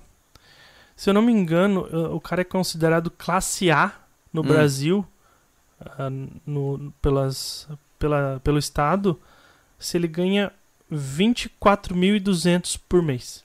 Caraca. É. Sabe o que eu percebo? É, a gente tava até falando sobre Me isso hoje. pô. se eu tô errado, tá? Porque- A gente tava falando sobre isso hoje, Hum. né? É, o Donut Media lá, por exemplo. Uhum. Eu acompanho um canal automotivo que é o Donut Media. Pra quem entende inglês, eu recomendo, é maravilhoso. E, e você vê, cara, que os caras fazem adaptações e alterações e muitas vezes botam turbo em carro e tal. E você fala assim, cara, isso é tão acessível. A impressão que dá é que é tão acessível isso lá pra aqueles lados. E aqui, no Brasil, você não pode ter um carro mexido, cara. Você tem que ser rico pra ter um carro mexido. né? E aí você começa a perceber nessas pequen- nesses pequenos detalhes.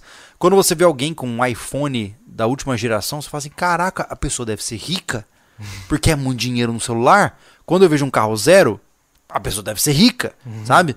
E, e isso não é necessariamente um indicativo de riqueza em países ricos, ele é só um padrão convencional. Isso é muito interessante, né? Eu não tive a experiência de morar em países ricos, então eu tenho até eu, tenho uma, uma certa certeza. olha, olha o termo. Eu tenho uma certa desconfiança de que se eu, por exemplo, passasse um tempo em um país considerado aí de primeiro mundo ou desenvolvido, eu provavelmente é, não voltaria mais, porque a impressão Ah. que dá é que é, é outra Justo. pegada, né, cara? É. Ó, só pra pegar o assunto já de primeira, o, o Sérgio GP já acabou de, de passar um superchat falando que a, a Avenue é sede em Miami. O governo BR não consegue pegar. Boa! Tá aí, ó. Pronto. Avenue, paga nós. O Ernesto Freitas. O único problema de Portugal é ter um governo corrupto também. Hum.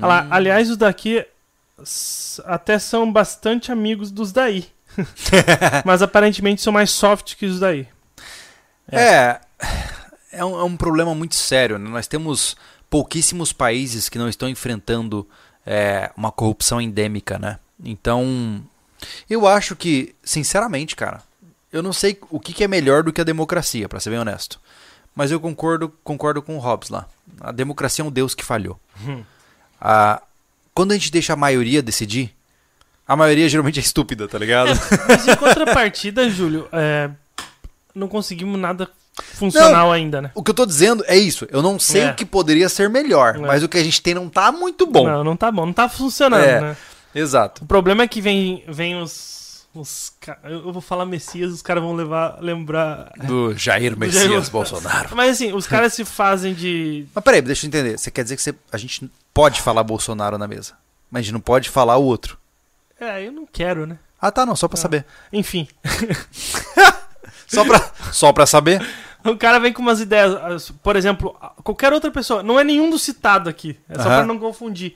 Mas o cara vem com uma ideia alucinante, ah, diferente da democracia, e aí não tá embasado, a história tem que demorar um pouco mais pra se consolidar. Uhum. E aí no final, esse cara, no curto prazo, ele só quer ser um ditador.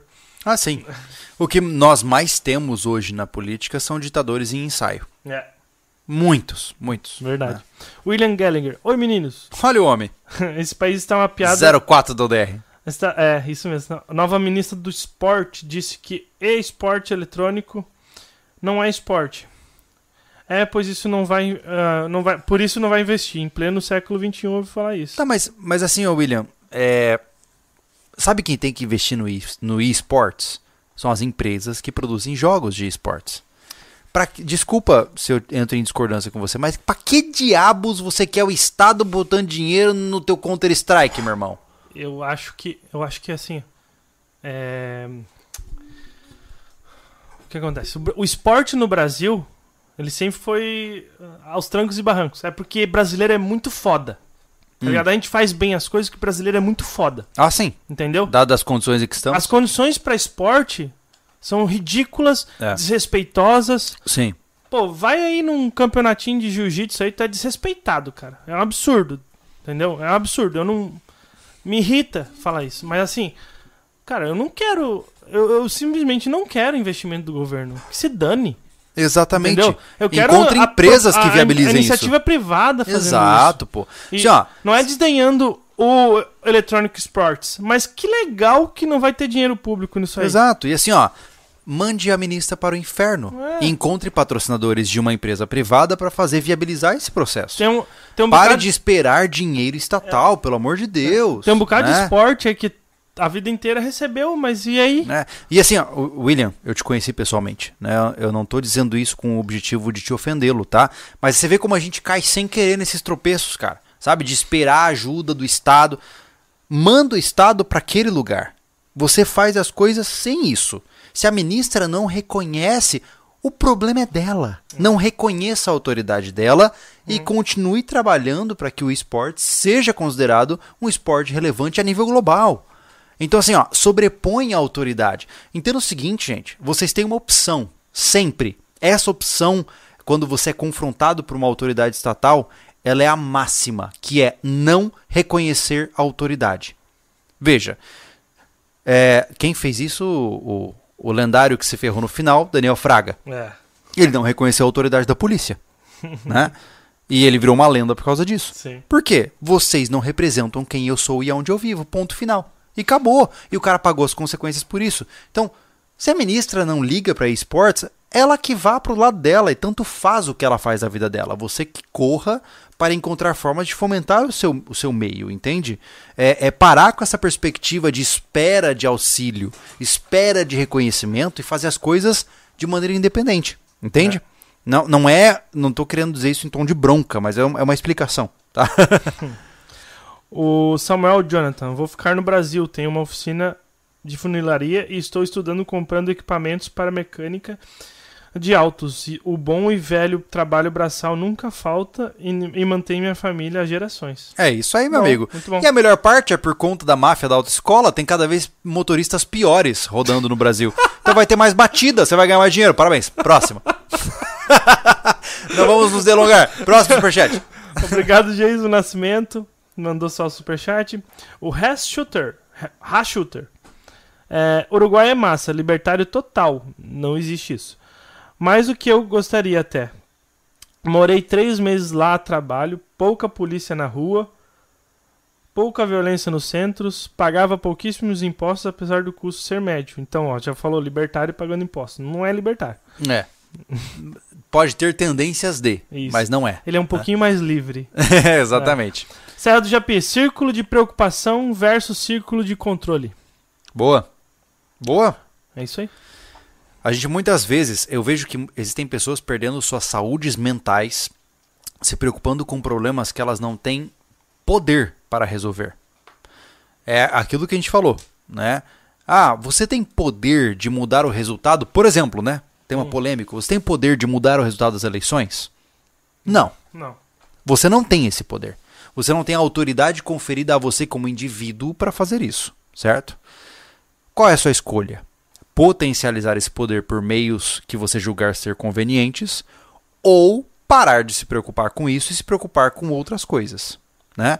Em um geralmente em um país corrupto, sem valores estruturados e em crise, o que você faz é focar no teu, Uhum. né? E geralmente no Brasil, o Brasil meio que nos força a isso, né? O Brasil nos força a focar no que é nosso, né? E parar de pensar no que tá lá fora. Não, é isso. No mínimo, no mínimo você muda a estratégia para se adaptar, porque é igual a gente falou, o cara é muito grande para você dar um soco. Você É, vai pular, exatamente. não chega no queixo dele. Não. Então, cara, muda a estratégia. Não é dizer, eu não reconheço os resultados e grande coisa.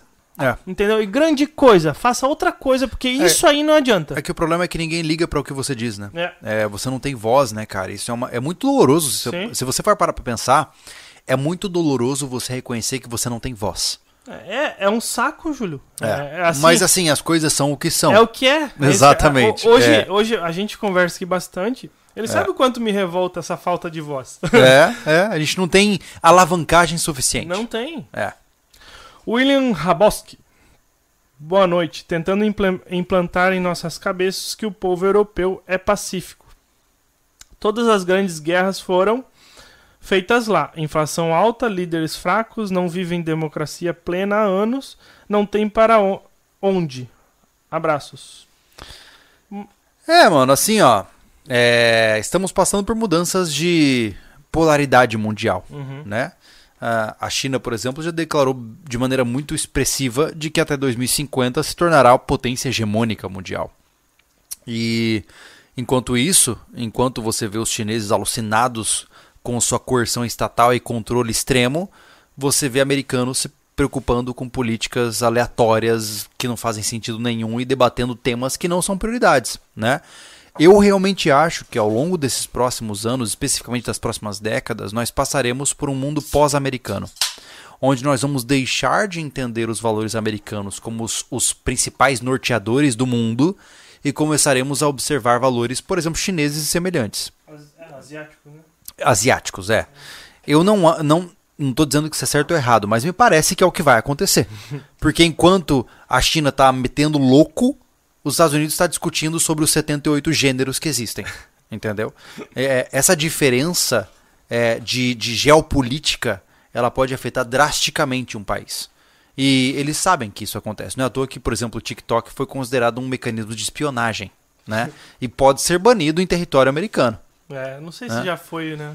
Porque a melhor forma de controlar uma população é emburrecendo ela, né?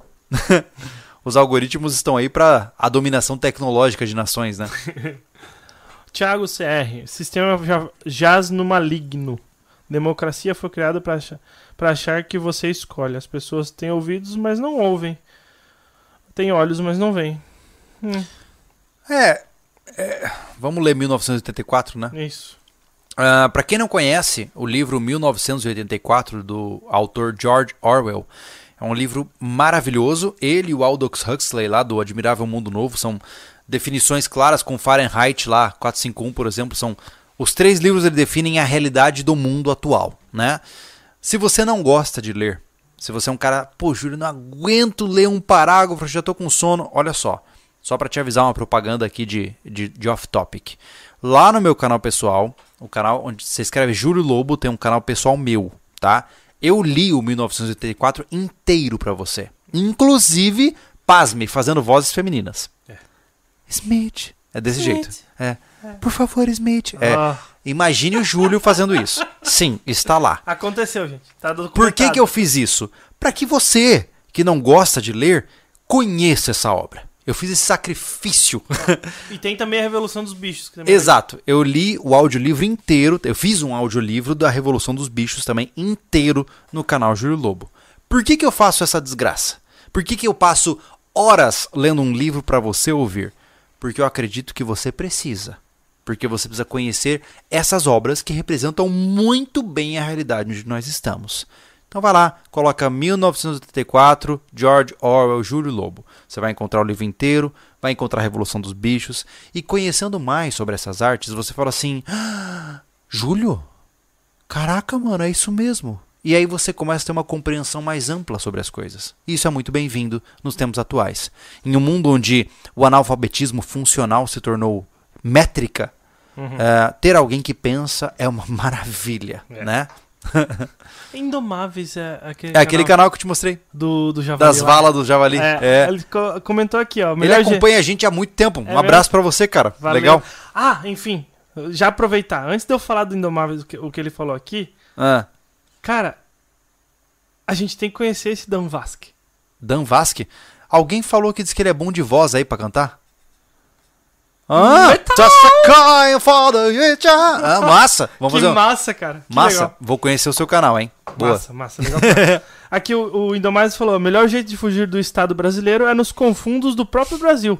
Todo mundo conhece um lugar onde o Estado nunca pisou. A questão é ter preparo e grana. Exatamente. O único problema é que entenda que você está lutando contra o tempo, né? Uhum. O Estado hoje tem um acessório que ele com certeza é extremamente mais eficiente do que a nossa capacidade de se esconder, que é a tecnologia.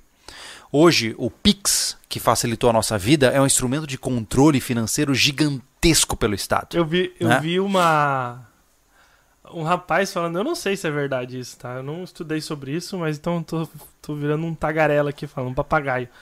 O cara falou que tem uma armadilha não divulgada no Pix. Ah, Porque ele, ele não. Ele tem ali nas regras deles que, que não, não tem sigilo bancário. assim, não tem sigilo bancário. É, É, exato. Não há quebra de sigilo bancário. O Pix tu já tá dando É. autorização. Assim, ó, TED e DOC, você, você está protegido pelo sigilo bancário. Pix, você não está.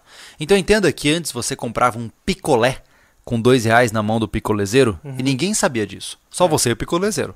Agora, quando você faz o Pix de dois reais pro picolé, o Estado sabe que você comprou esse picolé. Entendeu? Ele sabe e É. pode utilizar disso se ele precisar. Exatamente. Ele tem a informação. Ah, informação você é disse poder. que não tem né? dinheiro, mas comprou um picolé lá em 2020. Exatamente. E mais do que isso, né? É só você olhar, por exemplo, o Estado chinês, que hoje utiliza da tecnologia para controle. Você tem inúmeras câmeras de segurança com reconhecimento facial, você tem É. crédito social. Então, entenda que a gente pode se esconder no interior do Brasil. E vai demorar um bom tempo para o Estado chegar até ali. Pra porque ser relevante, né? É porque Estado. tecnologia, é, ela depende de infraestrutura, né? Ah, mas ele vai chegar É. porque é do interesse dele. É. Né? Então, é sempre uma corrida contra o tempo. O né? Dan Vasque falou aqui, opa, tô quieto aqui, ouço meu nome. Massa, mano, eu não- eu não conheço muito canais de Não, música. é que assim, ó, começou, ah, ele falou, eu não conheço, né, não conhecia teu canal, vou conhecer, Uhum. mas aí começou, com, pô, esse cara é fera, esse cara é fera. Eu disse, pô, curiosidade, né, cara? Eu, esse cara- cantor, meu. Que massa, mano. que Metal massa. ainda, hein? É, é, é, eu, eu, eu acompanho muitos canais de música, especialmente lá de fora, né?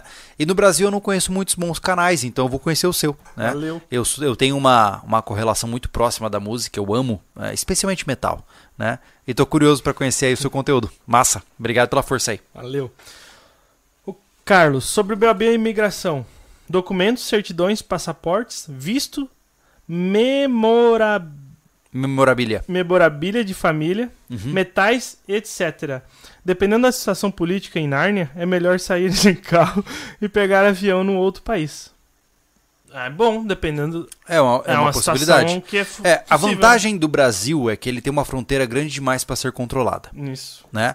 Então, se você sair pelas mesmas rotas de sempre, ah, eu vou sair para o Paraguai, vou pegar a Ponte da Amizade em Foz do Iguaçu, você vai se ferrar, meu irmão. Entendeu? Agora, se você pega a ponte do Zé Ninguém lá, no meio do nada, que não leva para lugar nenhum, mas te passa de fronteira, você tá em outra jurisdição, É. né? E aí você pode pegar um voo chegando na cidade mais próxima. É, né? O Shirlano, ele perguntou quais munições para a defesa. Ogival ou Ponta Oca? Ogival. Ah, nas palavras do meu amigo delegado João, que inclusive vai voltar a fazer vídeos com a gente lá pro portal, né? Mas, É, sempre priorize a penetração. Ogival, ela conta com a premissa da expansão. Mas qualquer obstáculo entre você e o alvo a- a- diminui o potencial de penetração. Ponta Oca, né, que tá falando. Isso, É. desculpa, ponta oca. Então, priorize penetração. A vida se trata de penetrar, certo? E o fim da vida Próximo, também. Próximo. Daniel Lobo. E uma quebra de. Mano, eu tô falando de balística, você tá com algum problema? Caramba, mano, passou de duas horas. O que, que aconteceu? Não tô entendendo. A gente tem que colocar um limite de duas horas no podcast. Daniel Lobo. Em uma quebra de estado, daria pra se esconder no BR? Uhum, Dá. dá. É, como os amigos disseram, só tem que ir pra dentro o suficiente, né? Brasil é uno, não quebra e não falha. É barato. Beijos. O John Olive, número 20 da UDR. Olha aí. Valeu, mano. Obrigado pela força. É, é difícil quebrar o Brasil, viu, cara? Porque nós Sim. produzimos muito, a gente tem muita vastidão continental, né? Hum. É difícil quebrar esse país, viu? É. Ó, vamos fazer propaganda pra Avenue novamente. O Matheus? Costela. A Avenue usa o próprio dinheiro e investe lá proporcional ao seu. Seu dinheiro não está nos Estados Unidos, está no BR sujeito à jurisprudência. Recomendo o William Strapazon sobre Hum. esse assunto. Beleza. Então quer Vamos dizer ver. que a Avenue é furada. Não sei. Ele tá dizendo que é. Hum. Ela investe dinheiro. Tu, tu- ela, o que ele tá falando é Não, entendi. tem Ela um- tem um mirror ali, né? É, É, exato. entendi. É. tem- os caras estavam falando sobre uma Nomad também. Hum, com demudo no final. Pode ser que essa daí tenha alguma relevância. hum, Ele recomendou, recomendou só um cara, né? tá. Ok. É, o anão guerreiro de jardim. Vontade da, ma- da maioria não é democracia. Nem nos Estados Unidos é realmente democracia. Democracia é Suíça. Sobre a Avenue, provavelmente eles são duas empresas, brasileira e, e Estados Unidos. E americana, né? É que assim, ó, se for fácil demais, tá errado, tá ligado? Uhum. É que nem a para... uma- um, o grande mistério que eu tenho na minha vida é a Blaze. Eu tenho, eu tenho muita curiosidade. De verdade. Caraca, irmão, tu vai assim. tuf. Não, mas é verdade, pô. Se a gente tá falando de tirar patrimônio do país, é, eu fico me perguntando como é que a Blaze faz essa parada. De verdade. Ó, tem uma discussão aqui. O quê? Serra do Japi falou: não, o seu dinheiro está nos Estados Unidos, sim. Ah. Ah, por quê, Existe intervenção, mas- existe, existe Mas, ó, controvérsia. Não, vamos pensar. Eu tenho a bolsa da Coca-Cola. Não é a Avenue. Mas será que é você Mas o ou contrato a é. Avenue? A Avenue compra as ações e você é um representante da Avenue no investimento. Não, cara. eu- Vai tá na eu entrelinha eu- isso eu aí, li- cara. Eu li, eu li errado, cara, sinceramente. Hum. É minha. Hum. Enfim, a gente vai pesquisar isso. Mas enfim, também. tá- Fica é, a o- dúvida. é, Avenue, se você quiser pagar a gente, tamo aí, tá ligado? paga nós. isso, isso, mas infelizmente a gente é assim. Só É. vamos falar o que é verdade. É. Não eu, vem... só, eu só não, não vou aceitar pagamento da Blaze, que eles já tentaram pagar a gente, mas não tá rolando, infelizmente. não dá, não dá. Ricardo Souza, tem o paradigma Armas da. Cara, eu não vou ler isso, infelizmente. É tão ruim assim? Não, é fica aque- aquele assunto ali no. Coisa não dá. Desculpa. Tá. Kleber Cruz, senhores, boa noite. Estive pensando em montar um mini mercado mercearia para em uma eventual ruptura ter recursos em mãos. O que acham? Ah, Caramba. Cara, eu acho. O que, que eu acho? Porque aqui, ó, uma empresa, tu abre pra ela vender, é. Tá? O proble- ah, é um problema tu pensar em estoque se tu abrir uma empresa porque tá- ela tá fadada à falência, É. entendeu? Então, eu não, eu não indicaria isso. Eu não faria isso. Falar lembre-se, um preparador sem armas é somente um mercado. assim. Exato. Então, assim, se você vai fazer isso sobre a premissa de, de estoque, cara, compra.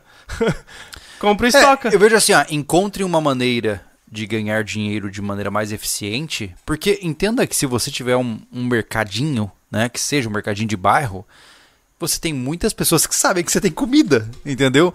Em uma necessidade gigantesca, não é incomum você ver que os saques acontecem em lojas que já são conhecidas. Então imaginemos que toda a sua vizinhança, em caso de necessidade, vai pensar qual é o primeiro lugar que eles vão pensar em arrombar, mano. Hum. Teu mercadinho, pô. É. Né? é melhor estocar comida em silêncio, é. no anonimato. Exato. É.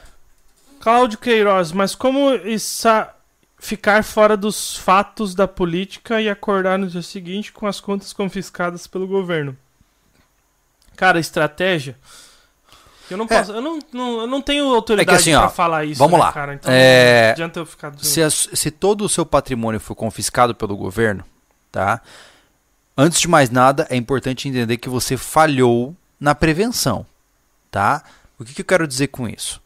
Uh, se você pretende ingressar no mundo do ativismo político, você já tem que ter uma diversificação de renda. Você tem que ter dinheiro fora do país, você tem que ter seguranças. Porque na hora que você começa a querer lutar contra um sistema vigente, saiba que ele é muito forte. Ele vai tentar te derrubar. Então, se todos os seus patrimônios estão dentro do país, em contas dentro do país, saiba que você está agindo de maneira equivocada. Esse é o primeiro passo certo? Uh, se de fato as suas contas forem confiscadas e você não tem reservas, a escolha é somente sua. É. O que você vai fazer a partir daí não cabe a mim dizer. Se, por exemplo, o Estado fala assim, Julio, seu canal está desmonetizado e eu confisquei todo o dinheiro que está no teu banco, os meus 230 reais que sobram lá todo mês, eu preciso tomar uma decisão. Ou eu meto louco ou eu caio fora. E aí cabe a você decidir o que você quer. Não sou eu quem vai dizer isso para você. Entende? Exato.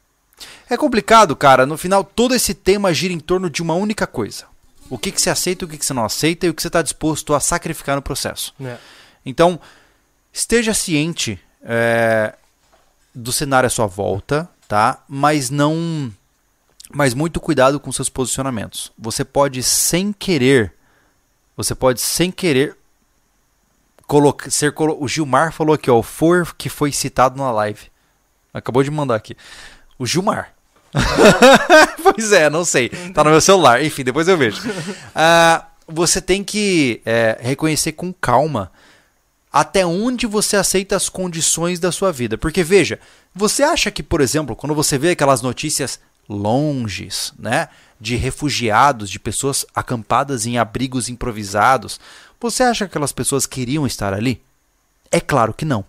Só que elas foram deixando, elas foram tolerando, elas foram torcendo para melhorar.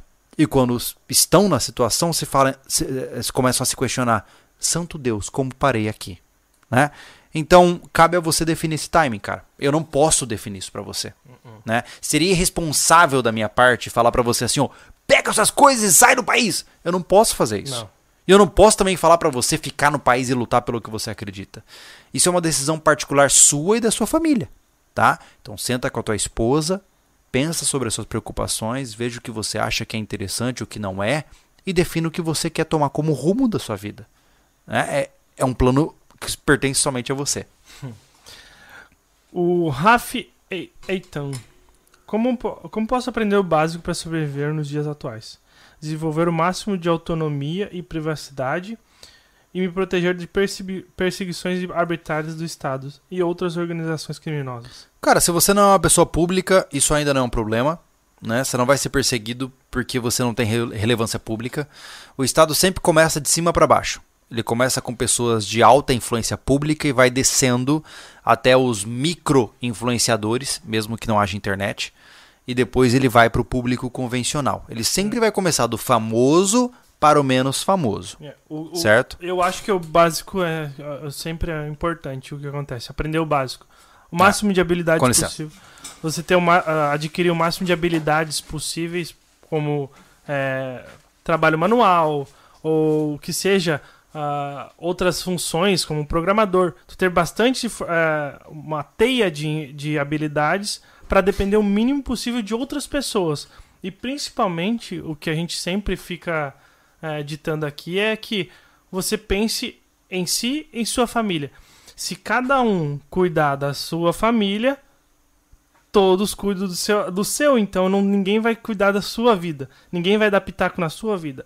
O grande problema é que muita gente quer dar pitaco na sua própria vida, não na dele, ele não quer cuidar da dele. Então, o que você, o básico que você tem que fazer é olhar para dentro, é, olhar como é que tá seu corpo, suas habilidades, suas finanças, conversar bastante com a sua família, ter uma, uma um clã, uma, uma tribo ali que você se dá bem, que pensa igual, entendeu? Esse, esse, é, esse é o básico para mim, entendeu? Você tem que estar tá com, essa, com, essa, com essa base bem estruturada.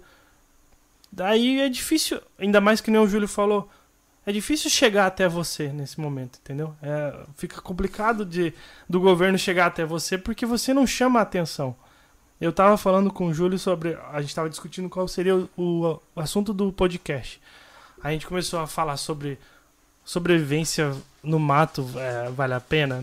Entendeu? A gente tava querendo falar sobre isso. Mas a gente falou. Porque tem muita gente que comenta assim: ah, se der alguma coisa eu vou morar no mato. Daí o cara, será que realmente pode? é, e daí a gente chegou nesse assunto de agora. E no, no, no final o que a gente tem que pensar é cuidar do próprio, do, da própria família Sempre se resume ao básico, né? Exatamente, né? cuidar da própria família e saber o que fazer, ter uma estratégia para sua família. Não tenta apontar o dedo para os outros. Teve um rapaz que me comentou, eu, eu achei interessante, o comentário dele me marcou, sabe?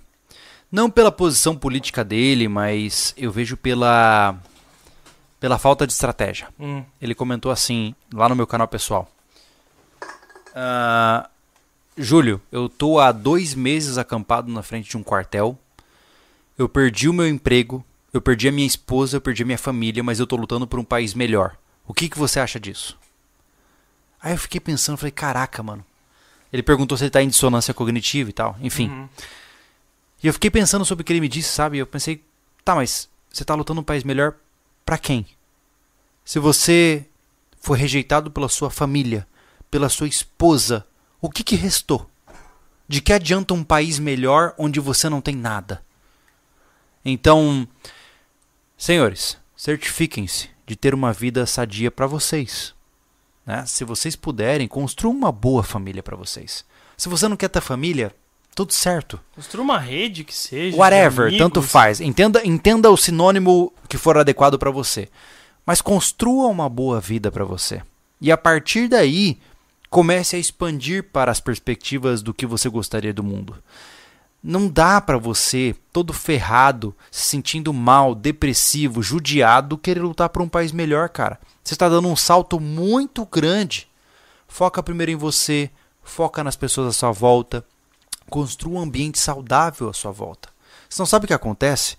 Você cai, pô. Porque na hora que você estiver lá em cima tentando clamar pelos direitos de sabe-se lá quem, alguém puxa o teu tapete porque os seus pilares não estão sólidos. Quando você tenta entrar em uma posição de ativismo político sem ter uma base muito boa construída por trás de você, vão puxar o seu tapete, cara, você vai cair como hipócrita. Então toma cuidado com isso, pô. Se você não me vê lá na frente lutando pelos direitos de sabe-se lá quem, é porque eu sei que eu não consigo manter aquilo lá, pô. Entendeu? Eu tô tentando lutar para construir o que eu tenho aqui. Primeiro, depois a gente expande. E a gente vai lentamente tomando conta do cenário. Ah, apesar da propaganda política ser forte né, e dos desafios serem gigantescos, eu ainda acredito que o maior mecanismo de luta contra o Estado é uma família tradicional. Então vai lá, cara, constrói tua família, se estrutura, pô. Né, construa um núcleo de resistência contra essas loucuras que você vê hoje em dia e batalhe para você manter isso vivo pregue para as pessoas de que isso é legal, pô. Vai, manda bala, sabe? Porque não interessa. Caraca, não interessa o que as pessoas falem na internet, cara. O que acontece entre eu, minha esposa e minhas filhas é só entre a gente. Uhum. Então, o maior mecanismo de resistência ao Estado é a família. Não se renda a, a essa loucura que anda hoje em dia, a essa liquidez É. que anda hoje em dia. É, Tá. e, e o principal, Júlio, que eu falo muito, cuida do que tá acontecendo realmente no teu bairro, na tua cidade. Exato, pô. Não, não alucina com o que tá acontecendo Lá em no Brasília. Brasil ou na internet. Sim. Entendeu? Você tem que estar informado. Entendeu? Mas assim, ó, procure saber o que está acontecendo dessa ah, dentro da tua cidade, cara. Não, o cara quer é, mudar a Constituição Federal, mas ele não sabe como é que tá a violência no bairro dele. Tá ligado? É. Então, começa pela base, tá? E eu não tô dizendo isso com o objetivo de, de que você fique bravo. Eu tô dizendo isso para que você repense as suas condutas no que tange ao seu ativismo político. O ativismo começa do micro e vai para o macro, certo? Se você no micro não consegue se sustentar, aí você decide ou resiste até morrer ou pega, compra uma passagem e desaparece do país. É isso. Vamos lá. Né? Ah, agradecer aqui o Anão Guerreiro de Jardim, que falou sobre. Esse nick dele. Ele falou sobre a questão das, né, da Evelyn, da Nomad, você precisa assinar em termos de bancos é, americanos. É Hum. isso que eu assinei, entendeu? Por isso que eu não- Entendi. Mas eu posso rever isso. Enfim, o Rendes mandou aqui um superchat, ó. Empresas em português para investir em dólar com conta de investimento. Nomad Avenue, Sprout, Sproutify, é, Stake, Inter C6, Bank e XP. Tá aí. Pronto. O Luiz Golf. Preciso ler o, o superchat dele inteiro aqui. Luiz Golf. Resumindo, longa seja a nossa sobrevivência e rápida seja a nossa morte. Obrigado pelos conteúdos. Exatamente, meu Nossa. amigo. Se existe algo que seria maravilhoso da minha vida, é uma morte rápida, indolor, fazendo o que eu gosto e defendendo aquilo que eu acredito. É. Né? Ah, aquele que teme a morte, infelizmente, ainda está muito distante de compreender essas coisas. É. Pix aqui do Luciano Lima Santos, o Pix Mukirana. Chama Matias Tartieri e o Alfredo, os, Alfredo. Os dois já viajaram pelo mundo e são, Ah. são de Santa Catarina. Eu já ouvi falar desse Tartieri, cara. É? É, eu preciso conhecer o canal dele, inclusive. O bicho é um monstro. É. Vamos ver se tem mais aqui, ó. aqui. O Caio Anderson. Boa noite. Gostaria muito de ver o. Foer. Eu não consigo. Foer. Eu acho que é Foyer. Foer. É. Tá.